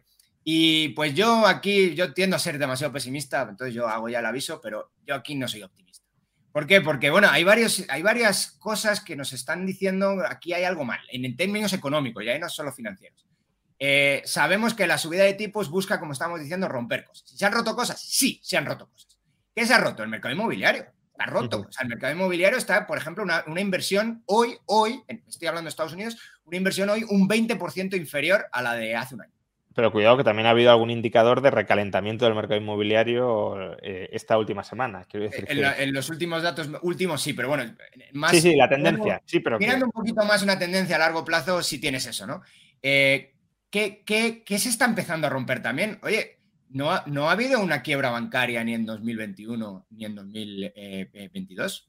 Está empezando a haber quiebras de bancos, que sí, que son pequeños, que sí que eh, son, son, son, sistémicos o no, se supone que no lo son, luego la Fed nos dice que sí para salvarlos. Bueno, eh, eh, todo eso se está, se está acumulando tensión y estrés financiero y la tensión y el estrés financiero termina impactando, siempre con un lag, evidentemente, pero termina impactando la economía real. Y todos estos datos que yo estoy dando son de economía real. ¿Dónde no ha impactado todavía? Que esto ya lo hemos hablado varias veces y potencialmente puede hacerlo. En el mercado de trabajo de trabajo sigue fuerte, eh, aunque también es verdad que si uno mira la compensación real de los trabajadores, que es lo que tú estabas comentando antes, no hace más que bajar. Eh, hmm. Lleva veintitantos meses seguidos bajando. Por eso es parte tan dulce, claro, porque si estás bajando salarios, pues la demanda de, fuerza de trabajo se, va para arriba, claro, efectivamente. Eh, entonces, bueno, los, por ejemplo, cosas que ahora no estamos en, mitad de la sesión de, de, resultados, pero los resultados de empresas llevan ya varios trimestres sin ser buenos, no son catastróficos pero no son buenos. Y no solamente no son buenos, sino que las propias empresas, en su, en su pues, eh, guía para el futuro, nos están diciendo que van a perder dinero o que van a ganar menos dinero en los trimestres consecutivos. Es decir, aquí hay muchas pistas que nos están diciendo, mm, no sé si se va a caer la economía así estrepitosamente, tipo 2008-2009, eso sería hacer un, pues, ser demasiado quizá eh, agorero, pero desde luego hay más de una y más de dos pistas, más allá de los indicadores de muy corto plazo, que no, como digo, sí son buenos, que la economía no está en su mejor momento. Por cierto, preguntan en el chat si momento 2012 o réplica de la crisis de 2020. Hombre, no sabemos si va a ser 2012, eso es complicado, pero 2020 desde luego no. Lo de 2020 fue un shock negativo de oferta brutal y eso no, estamos en esas de, de, ninguna manera. Con lo cual, si, si sucede algo, que está por ver, claro, eh, bueno, lo que está sucediendo de todas formas, se parece más, desde luego, a 2008, 2009 o incluso 2012 que a 2020, lo cual tampoco quiere decir que estemos en las mismas, porque no ha habido una burbuja de deuda privada de la magnitud de, 2008-2009, no se está poniendo en cuestión el euro, por tanto hay diferencias muy sustanciales, pero eso no significa que eh, no pueda haber otros problemas, porque las crisis financieras nunca se reproducen exactamente de la misma manera que las anteriores y por tanto no hay que mirar en los mismos sitios para buscar preocupación. la, economía o el sistema financiero y la economía se rompe a veces por el lugar más inesperado. Por cierto, esto es algo también interesantísimo. Dijimos bien estrés financiero y pues se rompe mercado criptomonedas con FTX. No digo que se tenga que romper todo el mercado, pero desde luego partes del mercado se tensionan. Se rompe el sistema financiero eh, de Reino Unido. Se está rompiendo ahora el sistema financiero de Estados Unidos, o sea... Y de la eurozona. Bueno, eurozona. De la eurozona en. Sí. Y, de rebote la eurozona. Que por cierto, el Banco Central Europeo ha tenido que salir al quite con un comunicado diciendo que, está muy bien todo y que, pero si hace falta, van a inyectar toda la liquidez que sea necesaria, ¿no? ¿Sabes? Eh, bueno, como regla general, cuanto más veces te dicen que está algo bien, es que probablemente está mal. Sí, sí, no, desde luego. No, excusatio non petita, accusatio manifesta. Eh, John. No, es cierto que la inflación preocupa, sobre todo porque parece que no baja al nivel de lo que se esperaba. Entonces, ahí sí que hay un problema. No sé cómo estará el sistema financiero europeo, pero bueno, o sea, el BCE por lo, está contrayendo su balance, la Reserva Federal también, se están empezando a romper cosas. Quería comentar también que el, en Estados Unidos el, nuevo programa que se ha creado, eh, digamos, quita de en medio todo el problema que pudiese haber con, estos activos a vencimiento, porque tú se lo puedes colocar a la Reserva Federal para conseguir liquidez. Entonces, si se rompe, en principio, mientras doy el programa, no se rompe por aquí, pero se pueden romper otras partes de la, de la cadena. Entonces, bueno, al final esto es un poco especular sobre lo que va a pasar. Antes, mencionaba el caso, que bueno, puede ser ese o puede ser otro lado de las hipotecas comerciales en Estados Unidos. La, la, propiedad inmobiliaria comercial sí está muy machacada, la residencial también, pero ahí hay un cierto nuevo respiro últimamente, pero la comercial sí está muy machacada. Y... con, tasas de ocupación del 50% en las grandes ciudades, ¿eh? y, con, y en máximos históricos el, el precio. claro, entonces, si ahí tienes impagos de hipotecas comerciales, eso ya no es un problema de liquidez, es un problema de solvencia y ahí las nuevas facilidades de la Reserva Federal ya no sirven, porque no te van a dar eh, el 100% de un activo que está siendo impagado y que, bueno, por poder lo podrían hacer, pero eso ya sería una recapitalización con a costa del contribuyente en última instancia. ¿no? Em, pues bueno, ese es el panorama que tenemos ahora. No sé si os atrevéis a hacer algún tipo de, pronóstico vaticinio de qué nos espera en los mercados mañana, porque por un lado hay más aparente tranquilidad, ¿no? Porque bueno, se ha solucionado el problema de Credit Suisse, líneas de, swaps de crédito en dólares mm, a Estados Unidos, perdón, a Estados Unidos, a la eurozona, Suiza, etcétera. Em, la eurozona también alertando o avisando de que si hace falta dará más líneas de liquidez. Por tanto, claro, parece como que todos los riesgos se les ha colocado una red por debajo y que ya no hay nada que temer. Pero claro, también cuando haces todo esto tan rápidamente, eh, pues uno se pregunta, ¿y qué más cosas hay que no sabemos? Mm, no sé si. Yo, yo, solo sé que están quebrando bancos más rápido de lo que yo soy capaz de analizarlos. Me comentan que los futuros del Standard Poor's 500 están subiendo un 0,7. Eh, bueno, pues eh, al menos no, se ve allí pánico, pero tampoco, al menos de momento, una euforia muy, muy clara. También mucho dependerá de lo que haga la Fed esta semana que viene, si, sube solo 0,25, si sube 0,5 y, por tanto manda una señal de que ya el, el pivot está cerca o no. Eh, Dani dice que están quebrando bancos más rápidamente de lo que puede analizarlos. Esto también pasaba en 2008, por cierto. Eh, sobre todo después de Lehman fue eh, los que estábamos tratando de analizarlos era inabarcable. Esa fue una semana inabarcable, desde luego. Eh, John, no sé si quieres añadir algo más sobre, sobre todo esto. A ver, no sé cómo va a amanecer mañana. Puede ir bien o mal. A mí me sorprendió para, no es, para bien, creo, la subida de tipos del Banco Central Europeo, en el sentido de que, bueno, que, iban con todo, ¿no? Que, lo que querían era cargarse la inflación. O sea que. Y claro, y ahora ya están diciendo que, bueno, que tienen el, arma cargada por si hubiese que, descargarla en algún momento. Con el caso de Estados Unidos, eh, pues ahora tienen la puerta libre para subir tipos, tienen durante un año una ventana para subir tipos lo que quieran, entre comillas, ¿no? Y, esos activos a vencimiento no, no, van a caer porque se los puedes colocar a la propia Reserva Federal. O sea que en ese sentido creo que también van a subir tipos en vez de realizar el pivot, el pivot, que es lo que la gente está pensando. Claro, es que esa es la otra Sobre los. Digo que, todo esto en parte da oxígeno a la Fed para seguir subiendo tipos si quiere subirlos. Otra cosa es si el mercado va a comprarlo o no. Porque por muchas. Sí, y, fíjate. Fíjate lo que han hecho, porque con este nuevo programa toda la deuda pública estadounidense ahora es exactamente igual, equivalente a las reservas del propio Banco Central, porque como las puedes cambiar en el Banco Central por reservas, ya no, o sea, si tienes ese tipo de activos ya no tienes problema en absoluto. Y sobre los liquidity swap de, eh, que va a hacer la Fed contra el resto de bancos centrales, eh, lo voy a leer, voy a estar atento, pero lo que no sé yo, o sea, el Banco Central Europeo lleva años pidiendo 500 millones, 200 cada semana a la Reserva Federal y no tengo ni idea de para qué. Pero, el Banco Central Europeo pide todas las semanas ya actualmente 200, 500 millones de dólares a la Reserva Federal.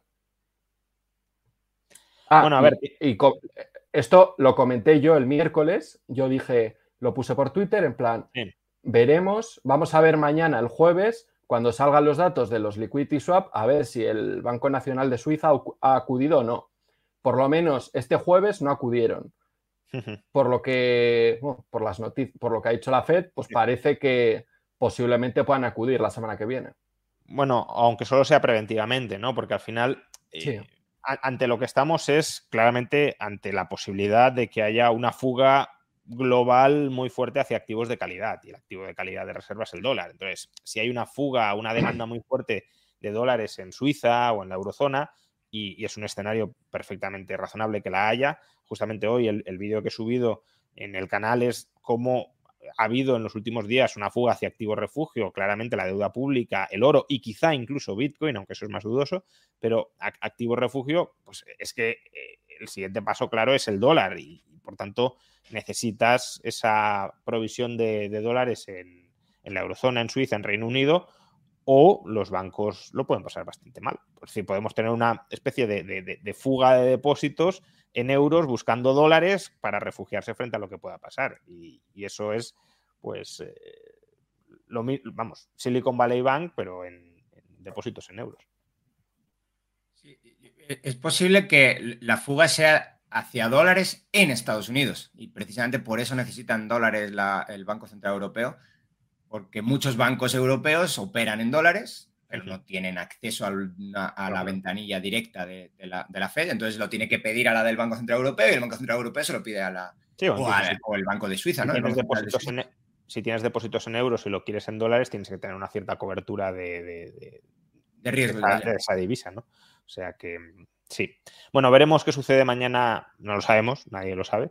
Eh, quiero decir, eh, aparentemente están mejor las cosas desde un punto de vista financiero. ¿eh? A lo mejor desde un punto de vista real o financiero a largo plazo, no. No, no. no, se entienda esto como un apoyo a los rescates y a las líneas de liquidez, pero desde luego el, riesgo que, al que se podía enfrentar el inversor, la incertidumbre, parece que está algo más atemperada ahora que el viernes el gran problema, que era el de Credit Suisse, pues ya está resuelto. Otra cosa es que les pasa a los accionistas de, VS si, salen ganando o no, ya lo veremos.